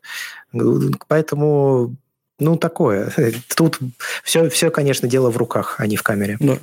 Ну, как обычно, что в пленке, что в цифре снимает человек, камера, инструмент. Да, да, да, да ничего делает. более. Да. Все а, если вспомнить пик эм, развития фотографий, когда появились цифромыльницы пленочные, ну, почти моментальная печать, э, куча мини-лабов, куда ты мог эту пленку отнести, а, вот эти вот э, автофокусные, ну, а, по-настоящему гиперфокальные камеры, которые не имели никаких настроек, только одну кнопочку спуск, ну и количество кадров показывали. А с одной стороны, люди говорят, что это убило фотографию. А с другой стороны, на самом деле это подтолкнуло фотографию к развитию. Мне кажется, не было бы мыльниц, не было бы цифровых камер, потому что это все идет по упрощению, пользовательскому упрощению, да, чтобы камера была доступнее, проще, ее более массовые. А с другой стороны, это дало миру очень много классных фотографов, которые именно с этого момента заинтересовались фотографией как таковой, она стала доступной, а, пусть и плен, еще пленочная, а потом выросли действительно в метр, в гору. Не, не зря вот эти вот мишки, э, ну, мишки, ми камеры, а, мыльницы, они до сих они пор... стали очень популярны в фэшне. Да, да, они до сих пор котируются. Маленькая, карманная. Э, ну, классная камера, чего тут. Хотя, я, мыль... хотя мыльница. Я, я полностью согласен, если что. Вообще упрощение – это вещь хорошая. И, и, ну, для меня было нужно, да, мне нужно было понять, как это работает, мне нужно было понять э, основы экспонирования и прочего, и это дало мне какой-то фундамент. Но я знаю, ведь огромное количество людей не обладает этими знаниями, и это никак им не мешает делать хорошие фотографии. Опять же, все же это больше про людей и про Ну, я не знаю, тут, конечно, можно много дискутировать насчет того, что такое хорошая фотография, потому что для кого-то хорошая фотография – это когда у тебя от угла до угла по пиксельной резкости и там фокус правильно выставлен. А для кого-то хорошая фотография – это та, которая передает какие-то смыслы, идеи, еще что-то. Для кого-то хорошая фотография – это проектная фотография. Для кого-то хорошая фотография – это спонтанная фотография. Для кого-то важна та, которая определенный вайб, да, тот, который прям источается, и ты его чувствуешь, когда смотришь. Я не знаю, что такое хорошая хорошая фотография, но по моему опыту хорошую фотографию можно сделать с любой камерой. Вот uh-huh. неважно вообще, пленка, цифра, еще что-то, телефон. Э, хорошие фотографии даже делают на термокамеры, которые на чековой ленте печатают. Слушай, я сейчас, ну, возможно, выскажу крамольную мысль, а не кажется тебе, что люди приходят в фотографию, ну, сейчас, ну, даже не сейчас, вот когда она стала массовой, приходят фотографии из-за ее доступности, а, а потом усложняя, сами себе усложняют э, фотографическую жизнь. Э, ну, к примеру, там, если пленочники и остались на пленке, э, они приходят от моментальной печати и заканчивают, ну, от фотолабов и заканчивают уже самостоятельной печать, проявкой, печатью, пуш-пул дома, мини-лаб дома, либо сканирование дома. То есть, ну, фактически усложняет себе процесс. Если говорить о цифровой фотографии, то а, люди увлекаются, начинают увлекаться там либо по пиксельной резкостью, а, либо начинают снимать сложные постановочные кадры, либо начинают снимать там ночные фотографии в один кадр, потом в несколько кадров, потом вообще в Deep Sky, а, а это монтировки, телескопы и все такое прочее. То есть, если человека что-то увлекло, то он сам себе усложняет жизнь. И тут получается, что развитие камер цифровых а, они как бы немного нивелируют это усложнение. Камера новее, снимать на нее вроде бы проще, но человек все равно ищет, как себе усложнить жизнь. И вот такая вот интересная усредненная жизнь усредненного фотографа начинают с лайт-версии, с простоты. О, классно, там, не знаю, телефон достал, щелкнул, вот тебе фотоаппарат. Или пленочную мыльницу взял в свое время, щелкнул, ой, это, точнее, э, кадр, щелкнул, вот тебе отдал, тебе быстро проявили, напечатали, вот тебе э, кадр тоже сделанный. А, и заканчивают, ну, надеюсь, не заканчивают там в пике своего рассвета именно усложнением. Казалось бы, вернись ты назад. Ну, снимай уже со своим видением, снимай как можно проще. Нет, ты все равно лезешь в какие-то дебри, тебе все равно это интересно. Ты там сидишь над кадрами, сканируешь их по два часа. А, вопрос, зачем? Почему происходит именно так? Почему мы сами себе усложняем Но... жизнь, хотя фото, э, технически все становится проще? Жить без этого не можно. Я думаю, у меня есть три соображения на этот счет. Во-первых, мне кажется, что так делают далеко не все, и это впечатление складывается из-за определенного информационного пузыря, да, как это говорят. Э, потому что, ну, люди, которые определенным образом мыслят, находят людей, которые мыслят схоже и общаются mm-hmm. с ними. Если ну, большое количество людей, я думаю, ни для, ни для кого не секрет, фотографию привлекает именно ее техническая составляющая. И такие люди, соответственно, ну, находят других таких людей, а такие люди есть как в пленке, так и в цифре. Это потом кто-то преследует какие-то изобразительные цели, да, и чем больше ты этим занимаешься, тем больше ты начинаешь понимать, что ты можешь делать. И для этого тебе начинает требоваться э, изучение каких-то новых навыков для достижения каких-то целей. И, соответственно, это еще одна причина, по которой такое может происходить. Ну и третья мысль, наверное, в том, что еще нельзя забывать про спиралевидную вообще историю. Ну, есть определенная цикличность во всем, что делает человек. Например, а, если мы посмотрим на приложение, для компьютеров, телефонов и так далее, то они проходят, как правило, через э, два цикла. В одном случае, соответственно, Сначала делается приложение, которое делает конкретно одну задачу и делает это хорошо.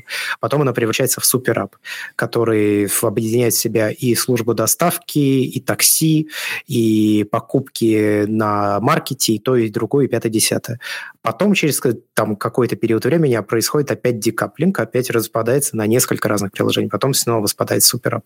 И мне кажется, что здесь ровно такая же история. Ты проходишь через какие-то определенные такие волны, когда ты углубляешься в техническую техническую составляющую, потом ты решаешь, что это все не делает твою фотографию лучше. Ты начинаешь пытаться снимать как можно проще, э, из этого для себя что-то подцепляешь, потом применяешь эти знания, помноженные на технические навыки, и снова для себя что-то открываешь. Мне кажется, что здесь вот как бы это такая комплексная история. И не все это делают, опять же.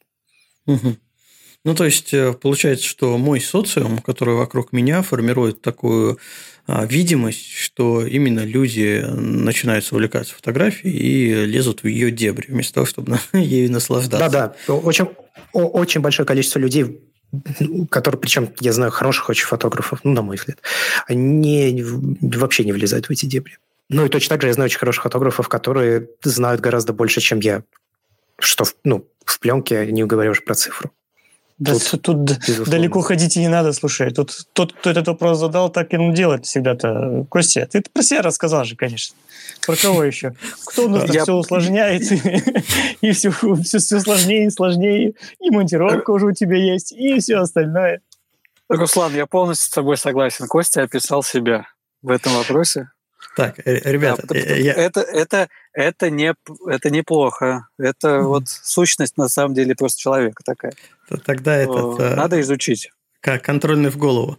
А, недавно был на фотокампе на озере Эльтоне, солевое озеро Эльтон, где собралась сотня фото фотографов-энтузиастов. И тема была ночная фотография. Естественно, я там был, кроме гида, имею группу еще и спикером. А, и когда меня попросили сделать какую-нибудь самопрезентацию, ну, рассказать, а это для меня максимально сложная тема, рассказать про себя, про свои заслуги перед отчизной, фото отчизной, это всегда сложно себя хвалить.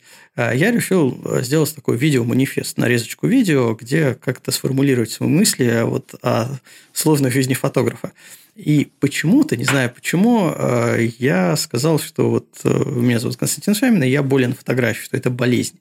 Э, естественно, все посмеялись, но когда мы начали изучать на лекциях сложную фотографию, многокадровую, и меня спросили про Sky, почему-то у меня возникла такое, такая ассоциация, что если я болен фотографией, то вот Sky – это те люди, которые уже при смерти. А, которые уже настолько глубоко влезли, настолько вот обросли техникой и а, техническими навыками, что оттуда вылезти уже практически, мне кажется, невозможно.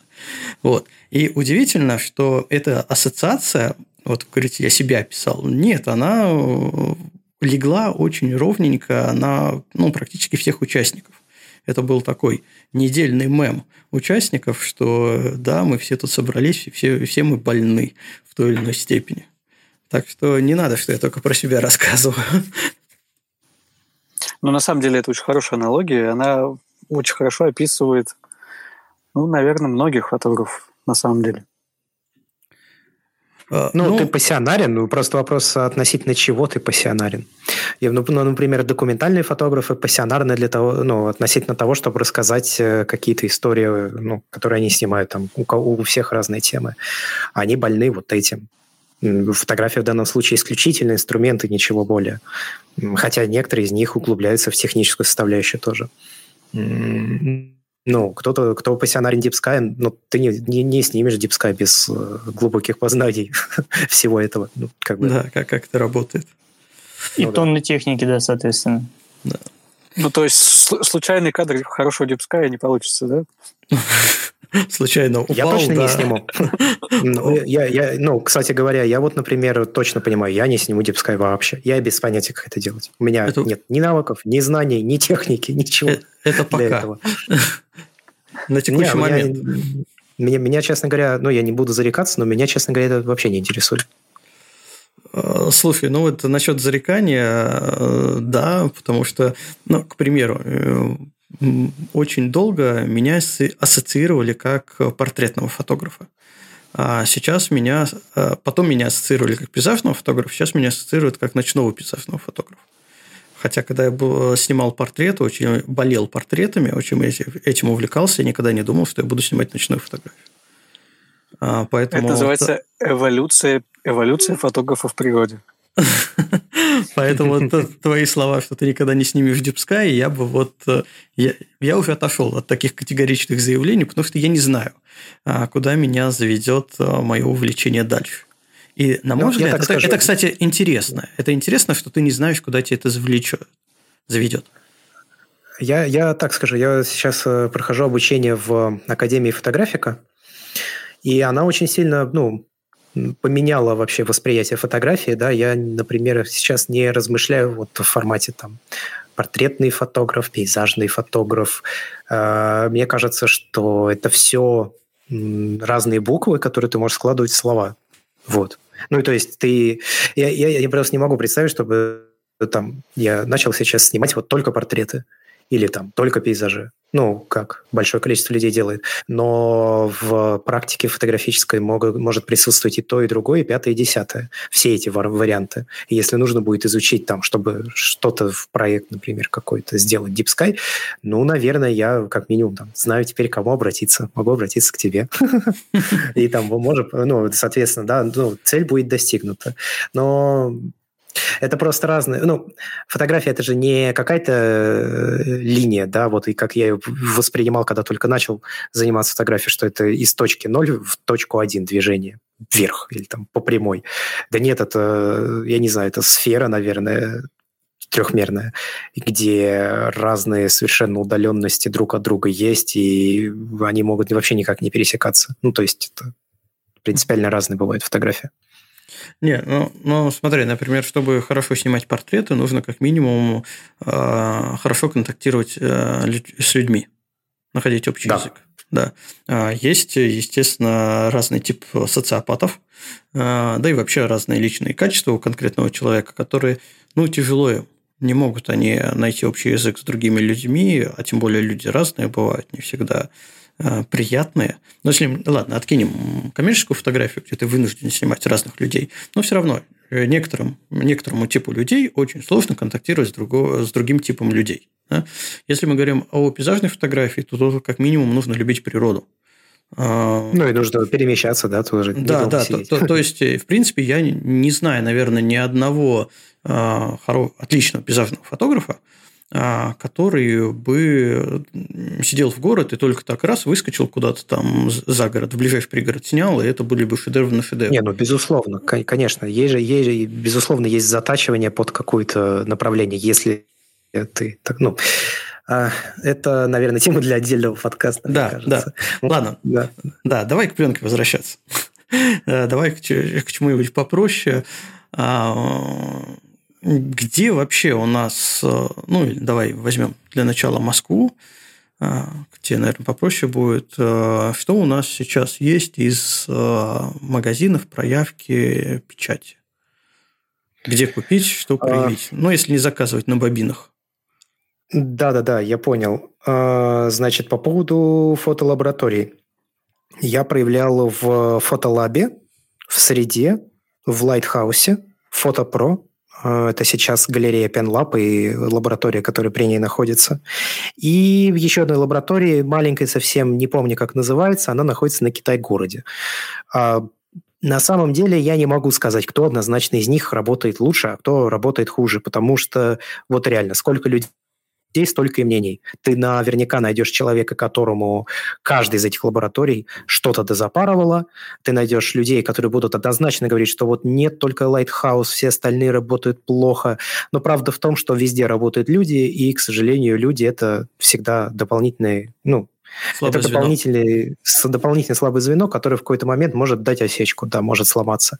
Они, конечно, там есть между ними отличия и в технике, которую они используют, и так далее, и так далее, и так далее. Плюс есть еще специалисты, которые работают локально на дому, которых можно найти на Авито, через телеграм-чаты.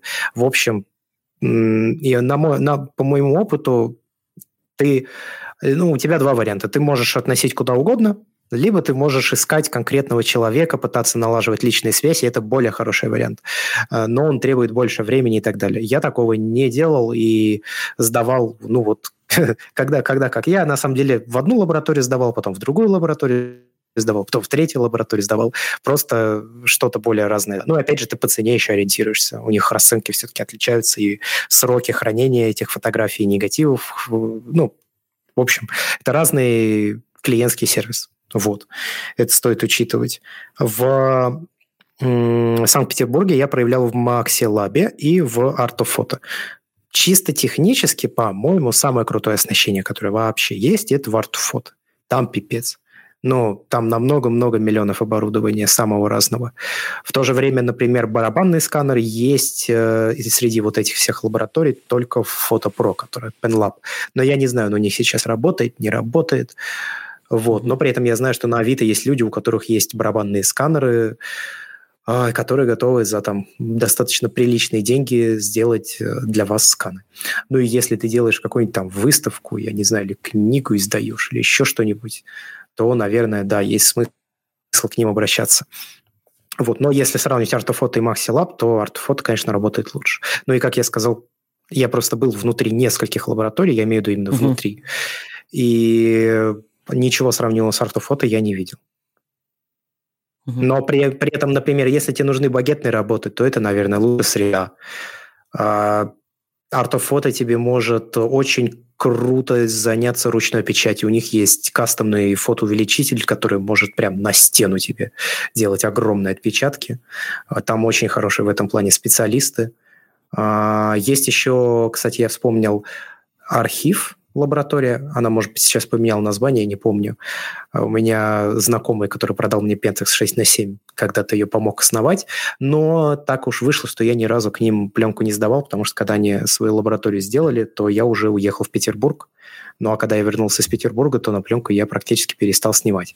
Но я знаю очень много э, фэшн-фотографы, которые туда ходят, и они очень довольны результатом. Ну и они вот ходят в архив. Там тоже такая вещь, что э, в зависимости от определенной направленности фотографы ходят в ту или иную лабораторию, потому что они там получают более приемлемые для них результаты. Есть еще всякие точка цвета, есть э, еще какие-то лаборатории, но я о них ничего хорошего не встречал, поэтому я не могу ничего за них сказать.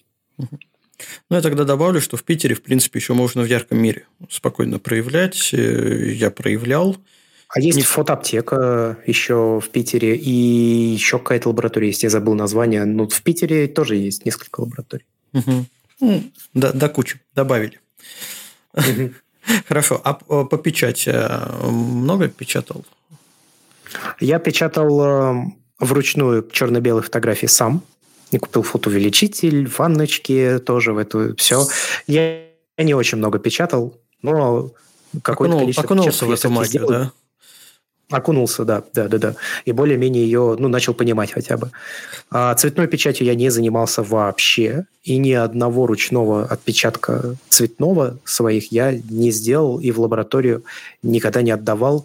А, может быть, и стоило, потому что, конечно, скажем так, скан напрямую с пленки и скан отпечатка – это все-таки разные совсем вещи. Я не могу сказать однозначно, что один лучше другого, но чисто вот как это выглядит, мне больше нравится, когда делается скан с отпечатка. Угу. Слушай, а ты когда ну, сам печатал да. черно-белое, ты э, пробовал обрабатывать? Ну, при печати Dodge Bird, э, масочки, все дела? Э, масочки Bird, да, а вот замазывание там, ну, спотинг, когда uh ты берешь кисточку и замазываешь там, например, ну, пыль, если какая-то печаталось, еще что-то. Вот этого я никогда не делал. То есть вот до такого не дошел. А да, маски, ну, маскирование, Dodge Burn, это я, конечно, делал. И я хочу сказать, что это позволяет вытащить информацию из цветов, например, которую сканеры ну, не достает просто. У него не хватает, он не пробивает такую плотность. По крайней мере, Nikon Coolscan у меня 8000 не, не вытягивает ее оттуда. А маскированием при печати я могу это сделать при необходимости.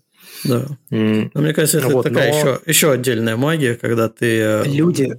ничего не видишь, но посмотрев на тестовый отпечаток, ты, кстати, размечал их, что э, насколько стопов да, конечно, да, да, да, да, да, конечно, но как еще? Ну, я, я хочу сказать, я, я, ну, есть как бы продвинутое оборудование, которое позволяет обходиться без этого, но я хочу сказать, что печатник – это отдельный вид деятельности вообще. Хороший печатник – это это много лет труда и практики и опыта. Хороший печатник может делать вещи такие, которые, блин, далеко не каждый человек в фотошопе провернет. И все эти вещи с фотомонтажем, а, и так далее, так далее. Это же ведь все в то время появилось. Люди совмещали негативы, люди э, обрисов... люди даже сейчас есть, которые обрисовывают, скажем, вот тебе нужно повысить контурную резкость да, на кадре где-то во время отпечатка. И они, значит, берут прозрачную пленку, обрисовывают при помощи специальных карандашей, потом помещают это поверх негатива, и, соответственно, у них таким образом на отпечатке получается более высокая.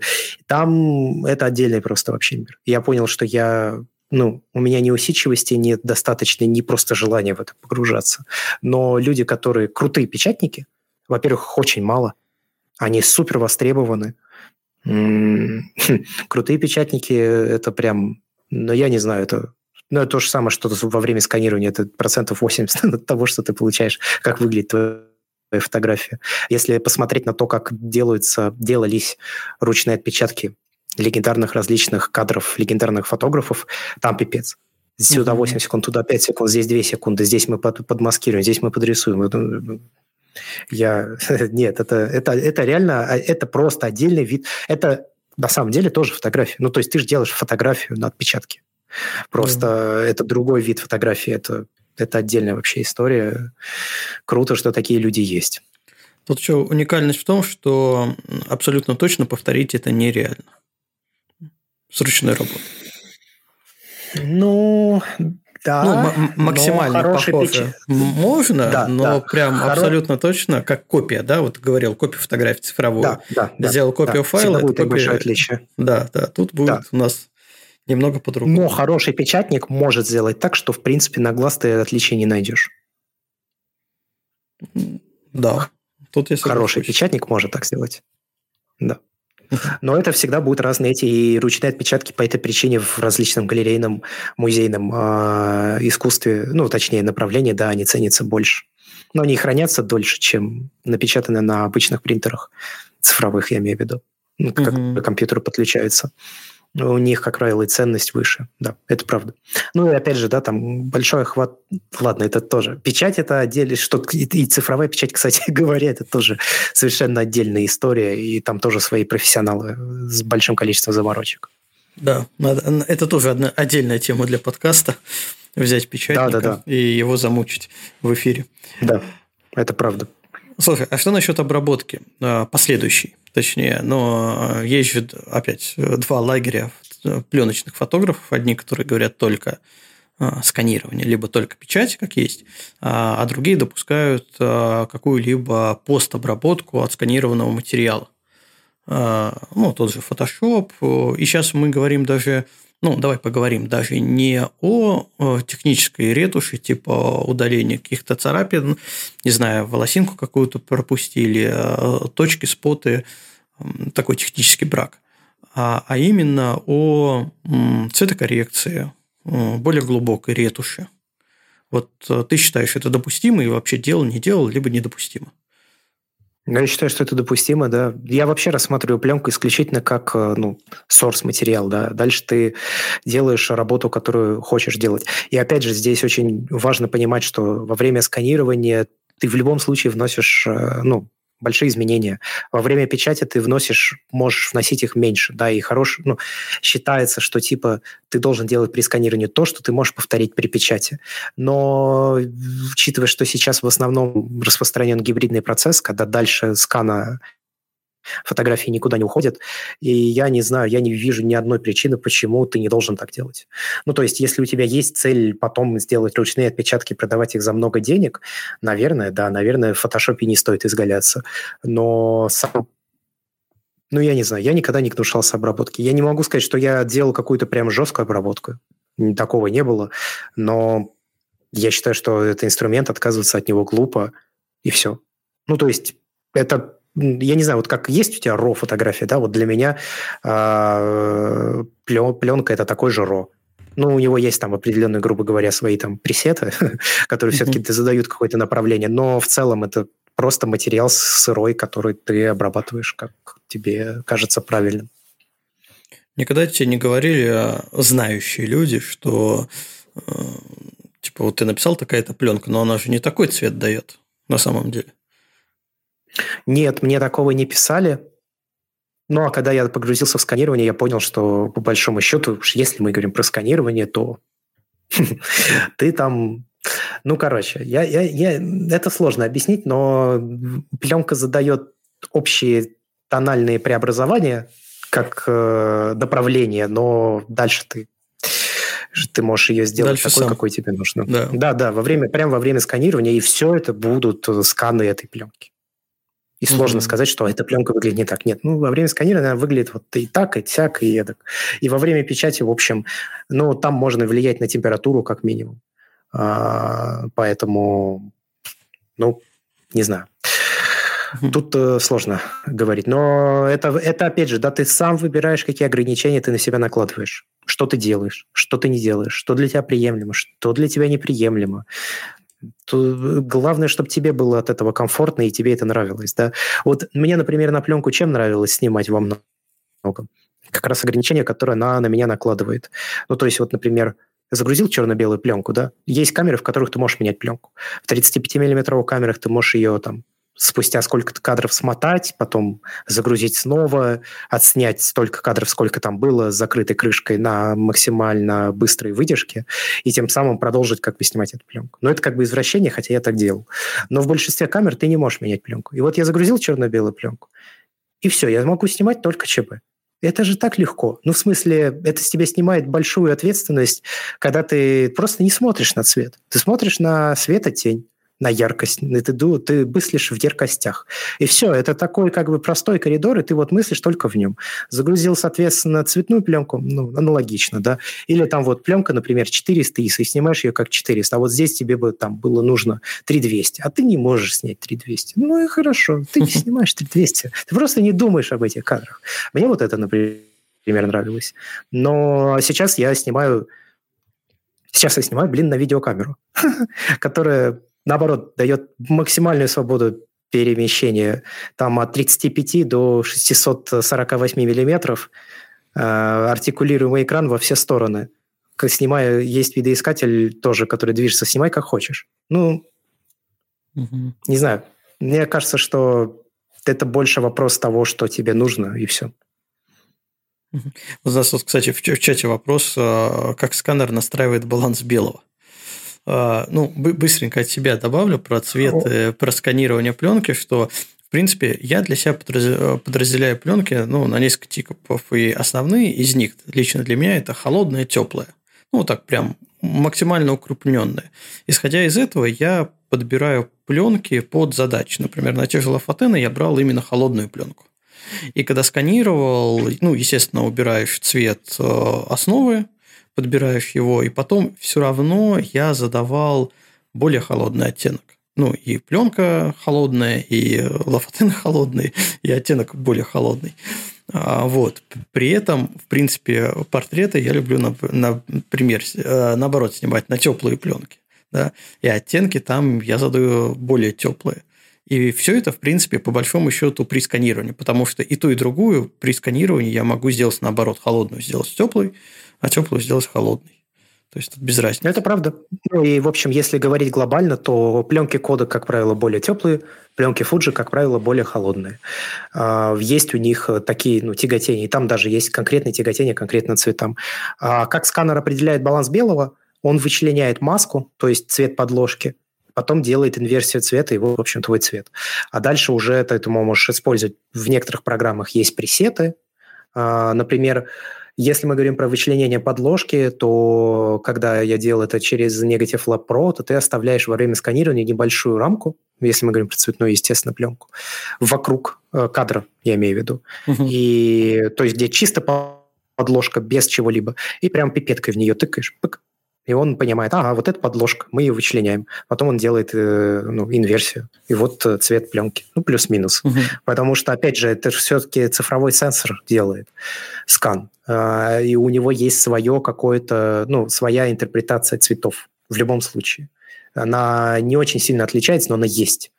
И поэтому на, ты можешь взять одну и ту же отснятую пленку, от, загрузить ее в сканер, например, Норицу, загрузить ее в Fujifilm Frontier, загрузить ее в Imacon, э, загрузить ее там, я не знаю, в еще какой-нибудь сканер, и а, пользуясь одним и тем же софтом, ты получишь разный результат без каких-либо вмешательств с твоей стороны. А это будут все немножко разные, но похожие при этом э, изображения. Угу. Ну, плюс еще, кстати, в софте есть э, ну, в принципе, достаточный выбор настроек, когда ты выбираешь непосредственно, на какую пленку снимал, э, и какой-то предварительный, ну, назовем это тоже баланс белый, ну, а на самом деле цвет да? основы э, уже подбирается. И ты видишь плюс-минус картинку на предпросмотре, которая вот была бы при печати физической. Ну, типа того. Но если ты хочешь получить наиболее близкий цвет к тому, как это было задумано, то ну, нужно печатать. Вот ты печатаешь, а уже отпечаток ты сканируешь. Там тоже ты можешь влиять на цвет, но в гораздо меньших пределах.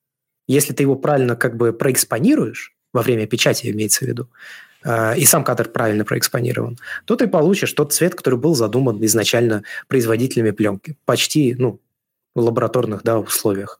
Но, опять же, ты можешь пушить, пулить, ты можешь не деэкспонировать, переэкспонировать пленку, ты можешь это ровно то же самое делать во время печати, и помимо этого ты можешь влиять на баланс белого при печати, и у тебя будет другой отпечаток. А еще ты можешь использовать разную бумагу, она тоже дает разный да. как бы цвет. И там такое большое количество переменных, что нельзя однозначно сказать, что вот у этой пленки вот только такой цвет.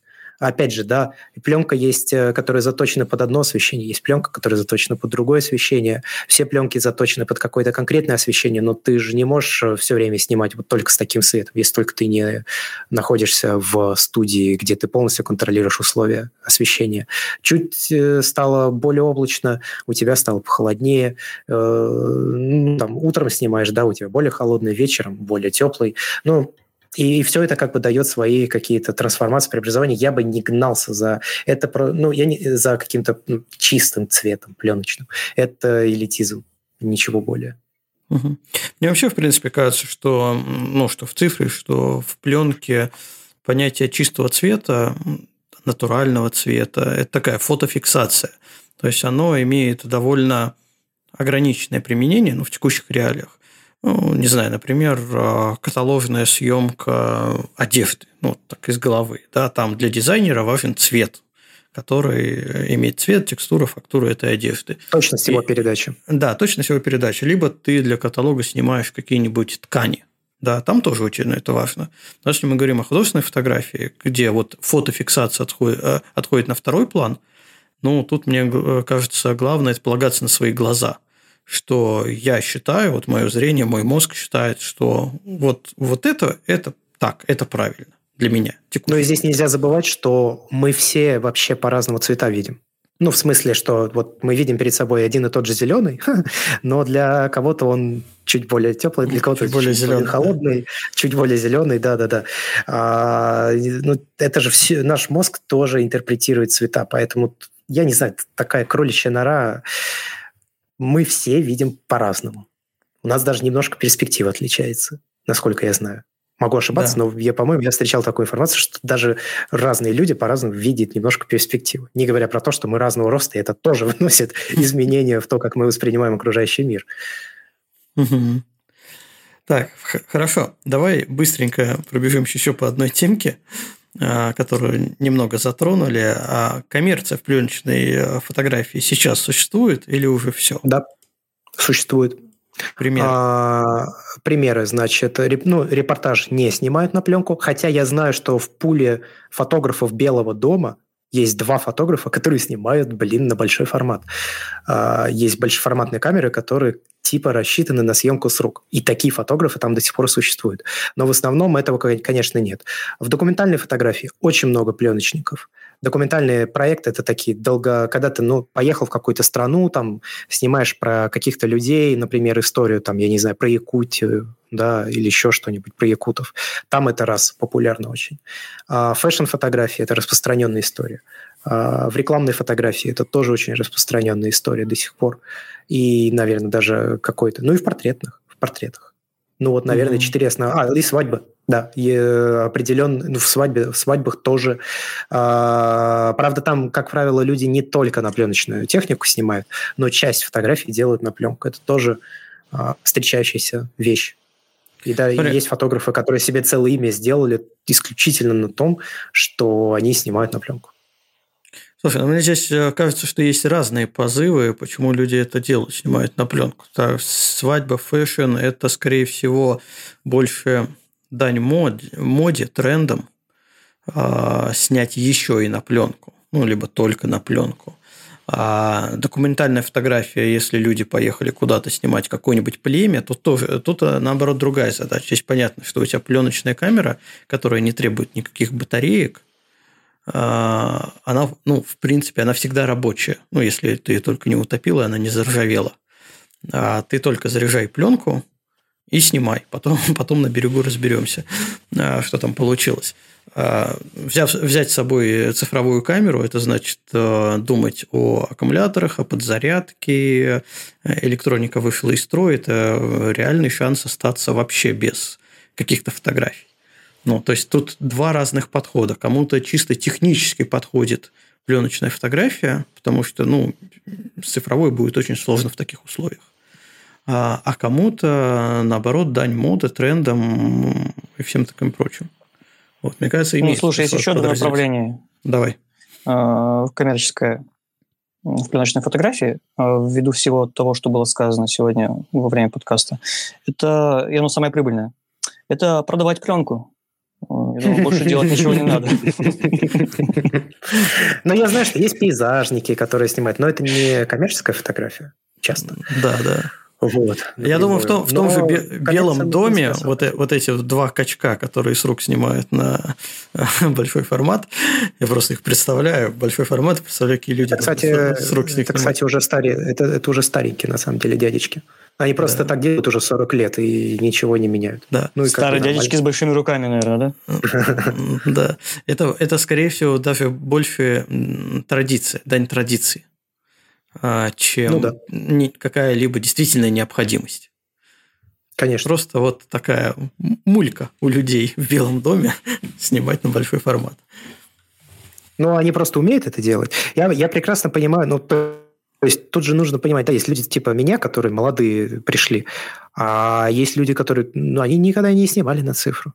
Они как снимали на пленку, так и снимают на пленку. Им нормально, они понимают, как она работает. И это на самом деле тоже такой момент. Когда я начинал, например, снимать на пленку, то всегда было такой, вау, а что там будет? А ты все время получаешь эти изображения, и все не такие, как ты их представлял, это так интересно. А когда количество отснятых пленок за несколько сотен перешло, то, а потом их тысячи подобралось и больше, ты уже точно знаешь, что ты получишь. Когда ты обзавелся хорошим экспонометром, когда ты научился экспонировать, когда ты понял, как, какая пленка себя ведет при пуше, при пуле, при обычной съемке, при разных условиях освещения, ты знаешь, что ты будет, получишь. Ну, плюс-минус. Ты понимаешь результат. То есть получается тоже предсказуемо на самом деле все.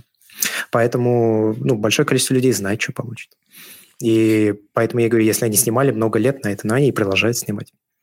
Угу. Слушай, а ты вот пошел на обучение, ты же там один вроде был с пленочной э, камерой. Нет. Нет? Нет. Нет, нет, нет, я, там, там много людей, кто на пленку снимает. Ну, конечно, меньше, чем те, кто снимает на цифровую mm-hmm. фотоаппараты, но такие люди есть, да. И я хочу сказать, что вообще, э, ну, если так можно выразиться, арт-среда, да, фотографическая, mm-hmm. там пленки очень много. Это не а... редкость. А не потому ли, что это арт-среда? Я не знаю. Ну вот, например, Гронский снимал очень долго на Мамию 7, а потом перестал снимать на пленку. И другие ребята, которые, ну, признанные уже, да, рассказывал, как тоже снимал на, тоже на Мамия 7, а потом купил себе H6D. 100 мегапиксельной среди форматной, который стоит столько, что...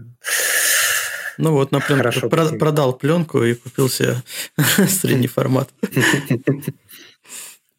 Я, а... я, в общем, к тому хотел сказать, что это распространенная история, причем, э, как я сказал, даже, наверное, во многом там это распространено, в том числе потому, что пленка – это физический объект, с которым можно делать физические преобразования.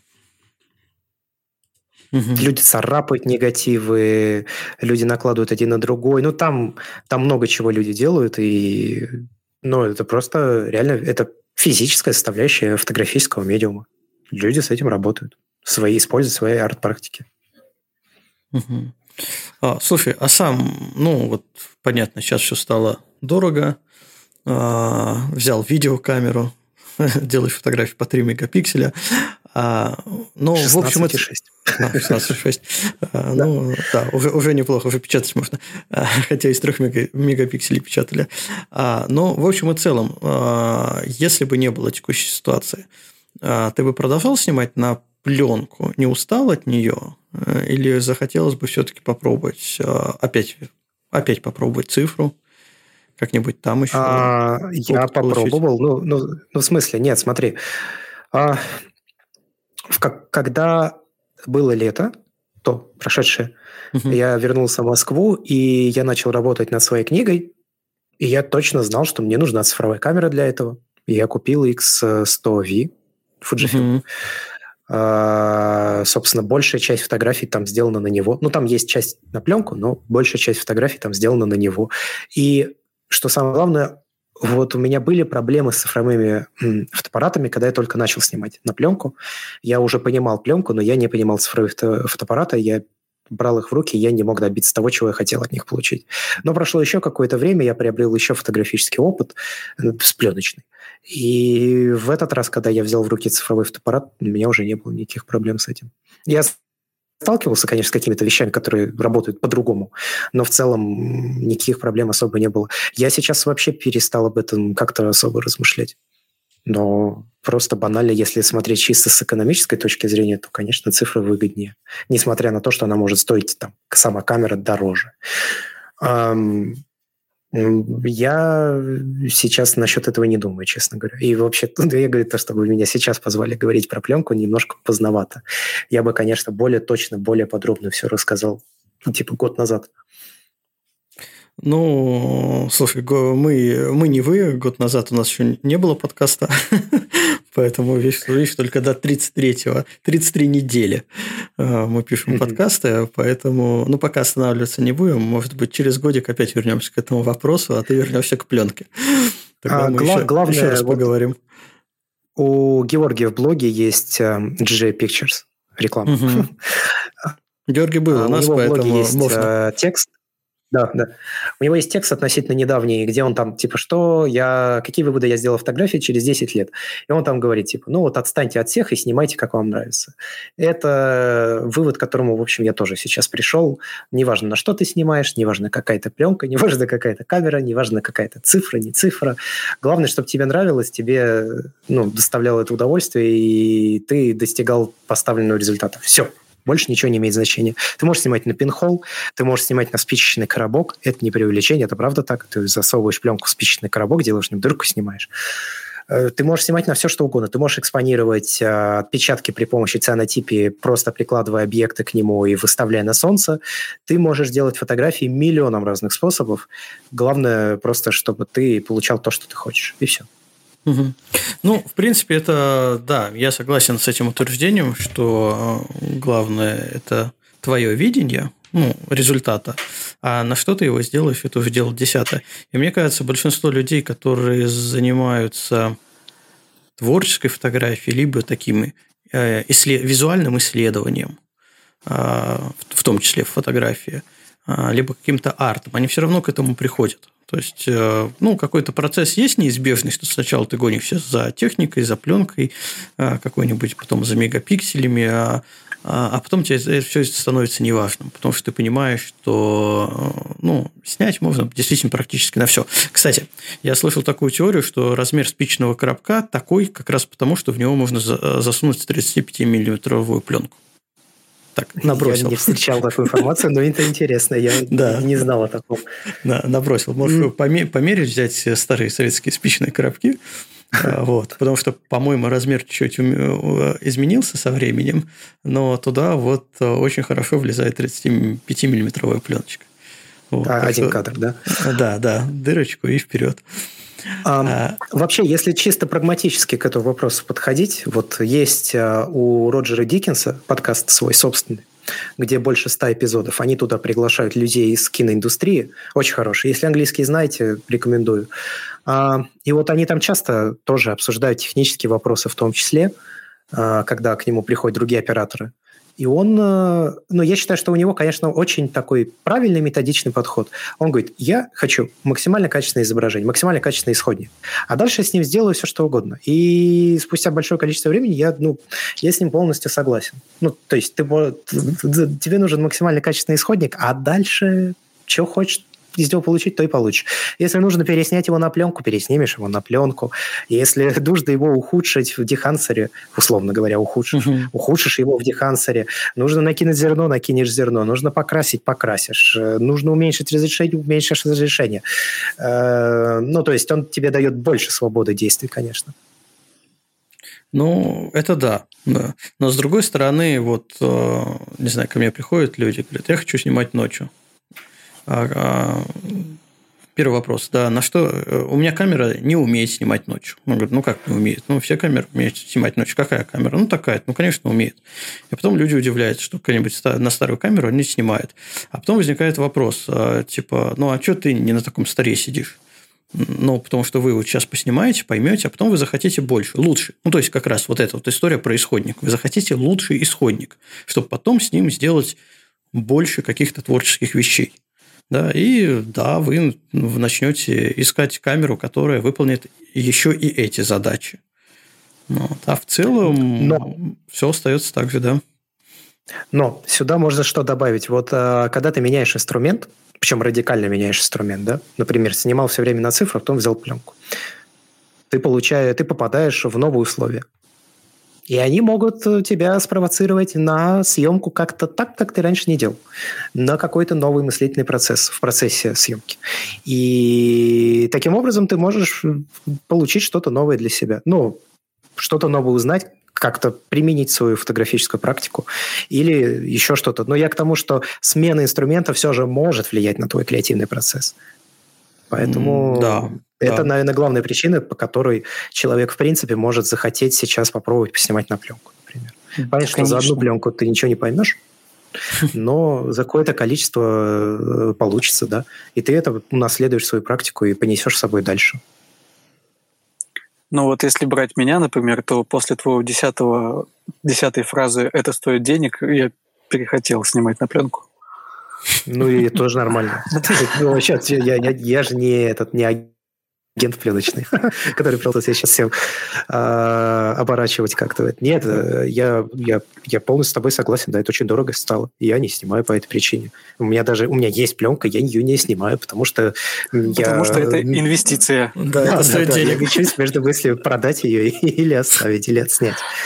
Слушай, Андрей, а давай немножко пофантазируем. Вот у тебя сейчас уже громадный опыт в пленочной фотографии.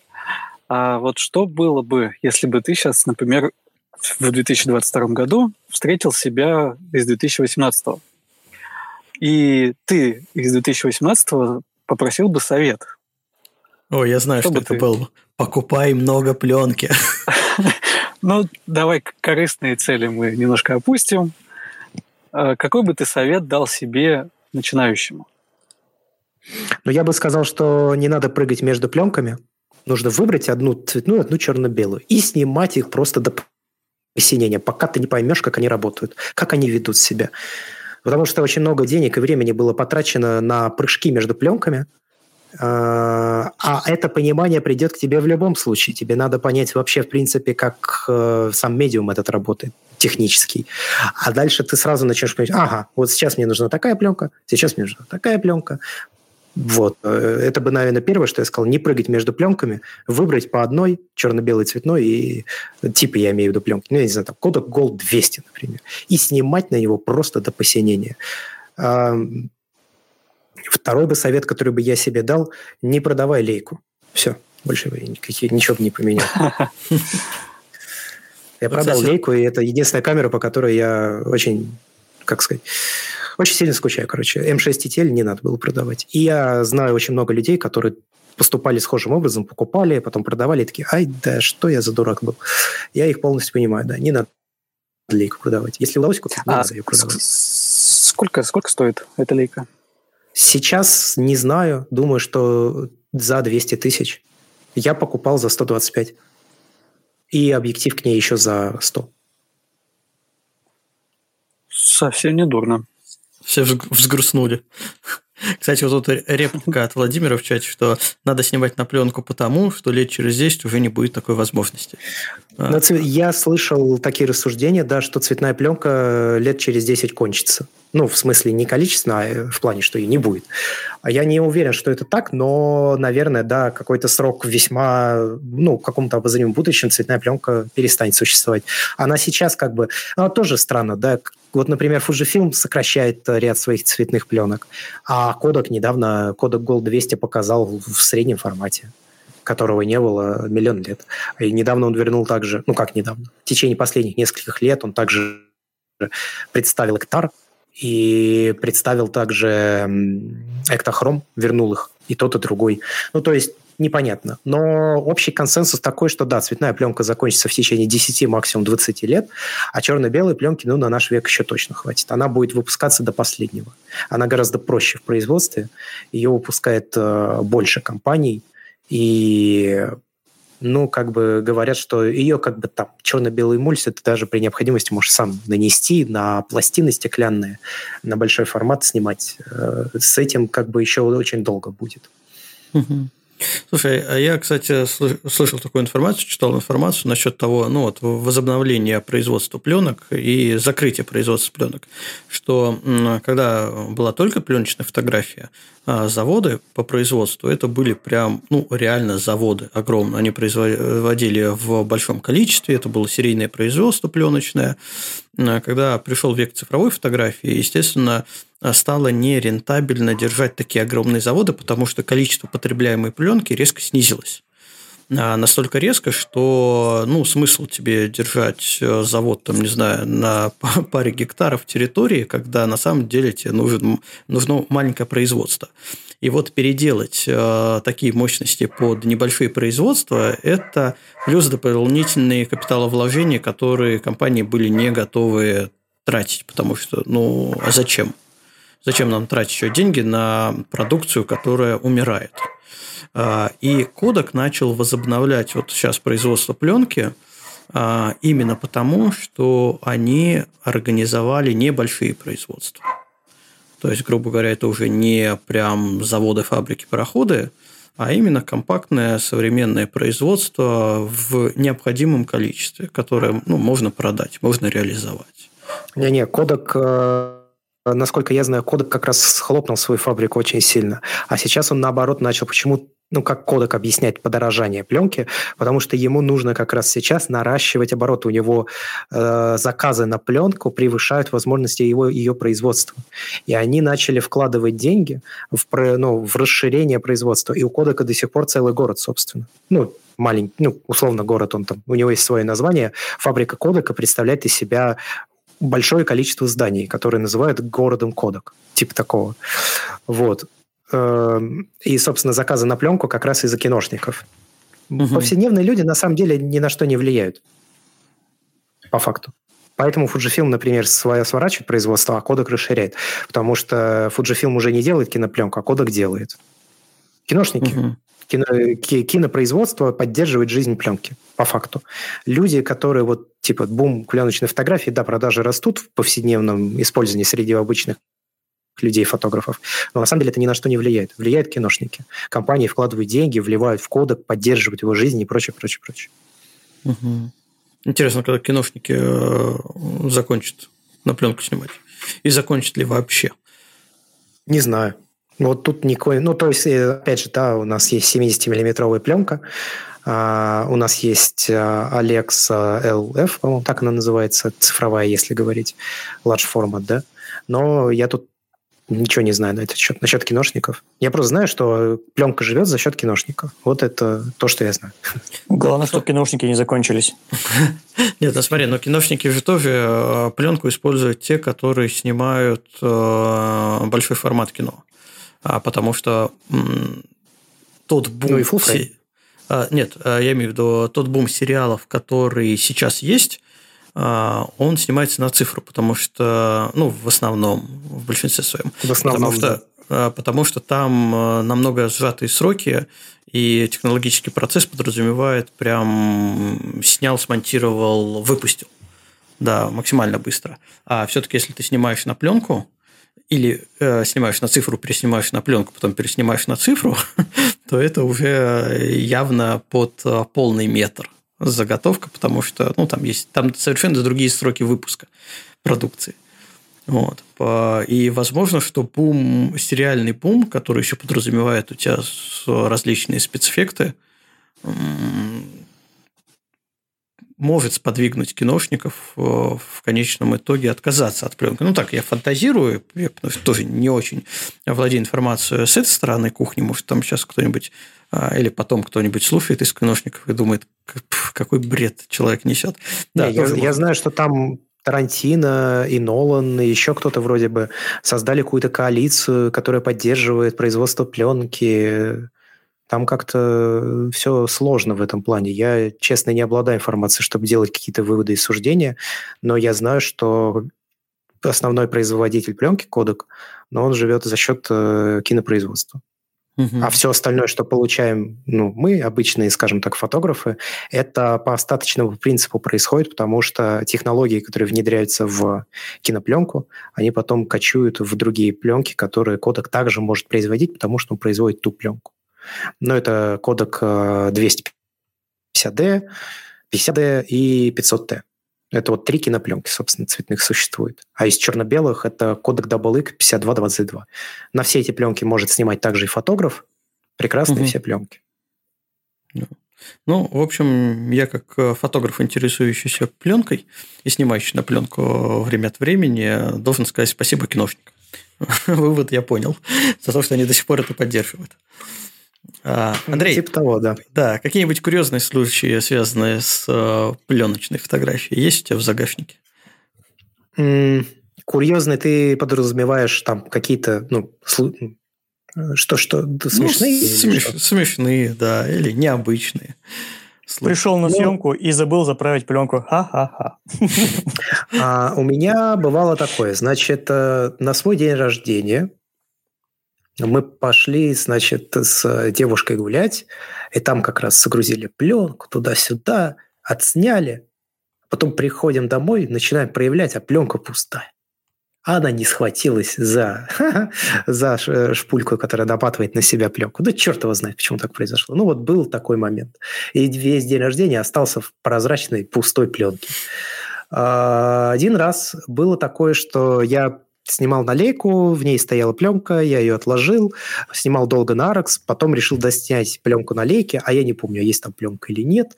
И на счетчик кадров я что-то не посмотрел, и я такой открываю нижнюю крышку, такой смотрю, что-то не видно нифига, солнце в окно светит, я на солнце прям выставляю. Смотрю, там пленка намотанная, закрыл ее. Ну ничего, кстати, нормально, ну засветил, конечно, местами, но в целом пленка осталась живая. А так вот, э, я, честно говоря, особо-то никаких эксцессов, каких-то смешных событий особо я с пленкой не назову. У меня особо никогда факапов не было. Я не бравирую этим, ну просто uh-huh. это факт. У меня особо факапов никогда не было. Вот я знаю, что у девушки бывало такое, что она шибера часто из броники не доставала и снимала все черное. Ну, в смысле пустое, да, ничего нет. Потому что заслонку между задником и самой камерой не вытащили. Но ну, там, кстати, да, там стоит ей немного выйти из паза, чтобы уже да, и она кноп, дает снимать. кнопка нажималась. Да, это вот.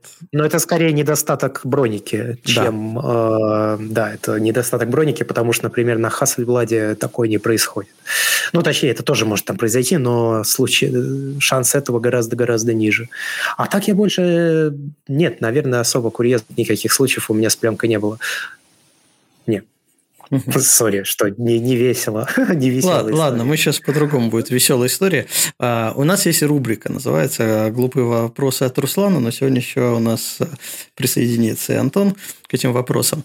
А, эти вопросы не подразумевают серьезного ответа. Ну, ну, в целом, если ты ответишь серьезно, ничего страшного нету, но а, как минимум разрядить обстановочку под конец подкаста они должны. А, Руслан, давай тогда начинай свою любимую рубрику, нашу любимую рубрику со своими глупыми вопросами. А мы сегодня с Русланом договорились, что начну я. А, ну давай, Антон, а, тогда Рус... ты а, а, Руслан, а Руслан продолжит, да. Да. А, слушай, Андрей, вот такой вопрос. А, что делать, если отформатировал катушку? Как восстановить фотографии? Бросить в костер, конечно. Пусть там проявляется. Конечно. Вдохнешь себя пары, ну и там что-нибудь увидишь. А, ну и все, и все увидишь. Все понятно. Ну, да. Ладно, следующий вопрос. А селфи на пленочную камеру удобно? Я делал. И как оно было? Ну, непредсказуемо. Ну как, у меня, кстати, одна из моих любимых автопортретов э, сделан как раз, ну, как селфи. А, кстати, То есть насчет... это, это, это, это классический был, был в, на вытянутой руке, да? Да, да, да, да, вытянутой руке перевернул лейку к себе и снял. А, это не лейка была, это был Nikon F3 с макрообъективом, точно. У меня есть эта фотография, кстати, потом ее могу найти, скинуть. А потом в фотошопе переворачивал фотографию, чтобы нормально было. Но это не через зеркало.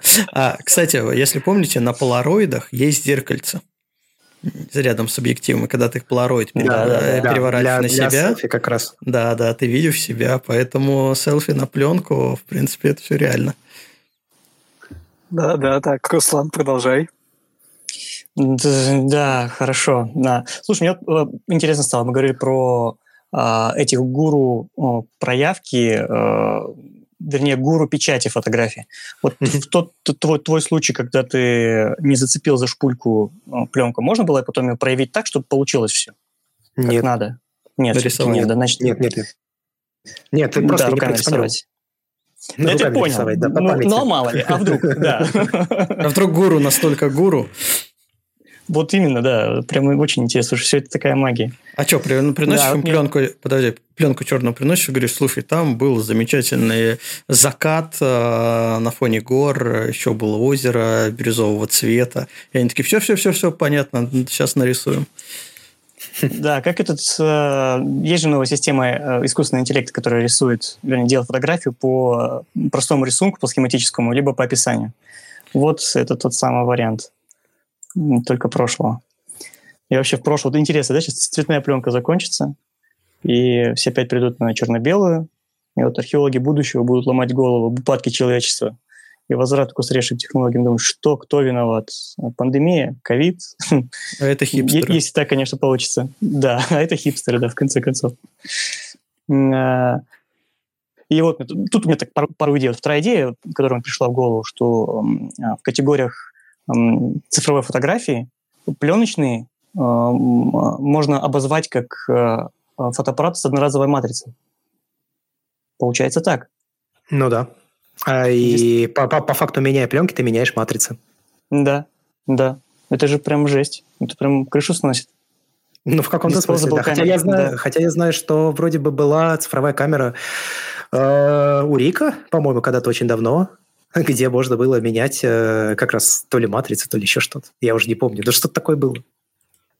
Да, отснял и принес, и сразу отдал, и тебе А, фотография. Одна из, Со э, одна из э, первых автофокусных пленочных фотографий э, э, двигала пленку. Не объектив двигался, а пленку двигала. Ну, то есть ближе, дальше. Я знаю, что и такое было. Ага, да, да, да, да. Что-то такое тоже слышал. Интересно.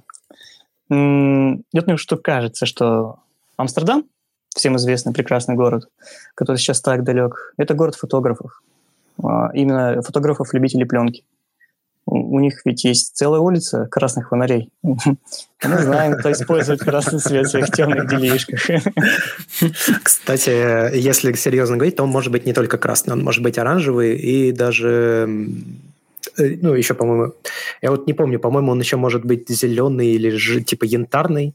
Ян- Да, э, то есть там есть разная бумага, которая чувствительна к разному спектру цвета. То есть красный – это самый темный. Там Мгм. хуже всего видно, но ты точно ничего не засветишь. Но есть бумага, которая, например, не чувствительна так же какому-нибудь вот типа жел, ну, оранжево-желтому спектру, и тогда у тебя получается чуть уже светлее внутри комнаты, и ты лучше видишь. Вот.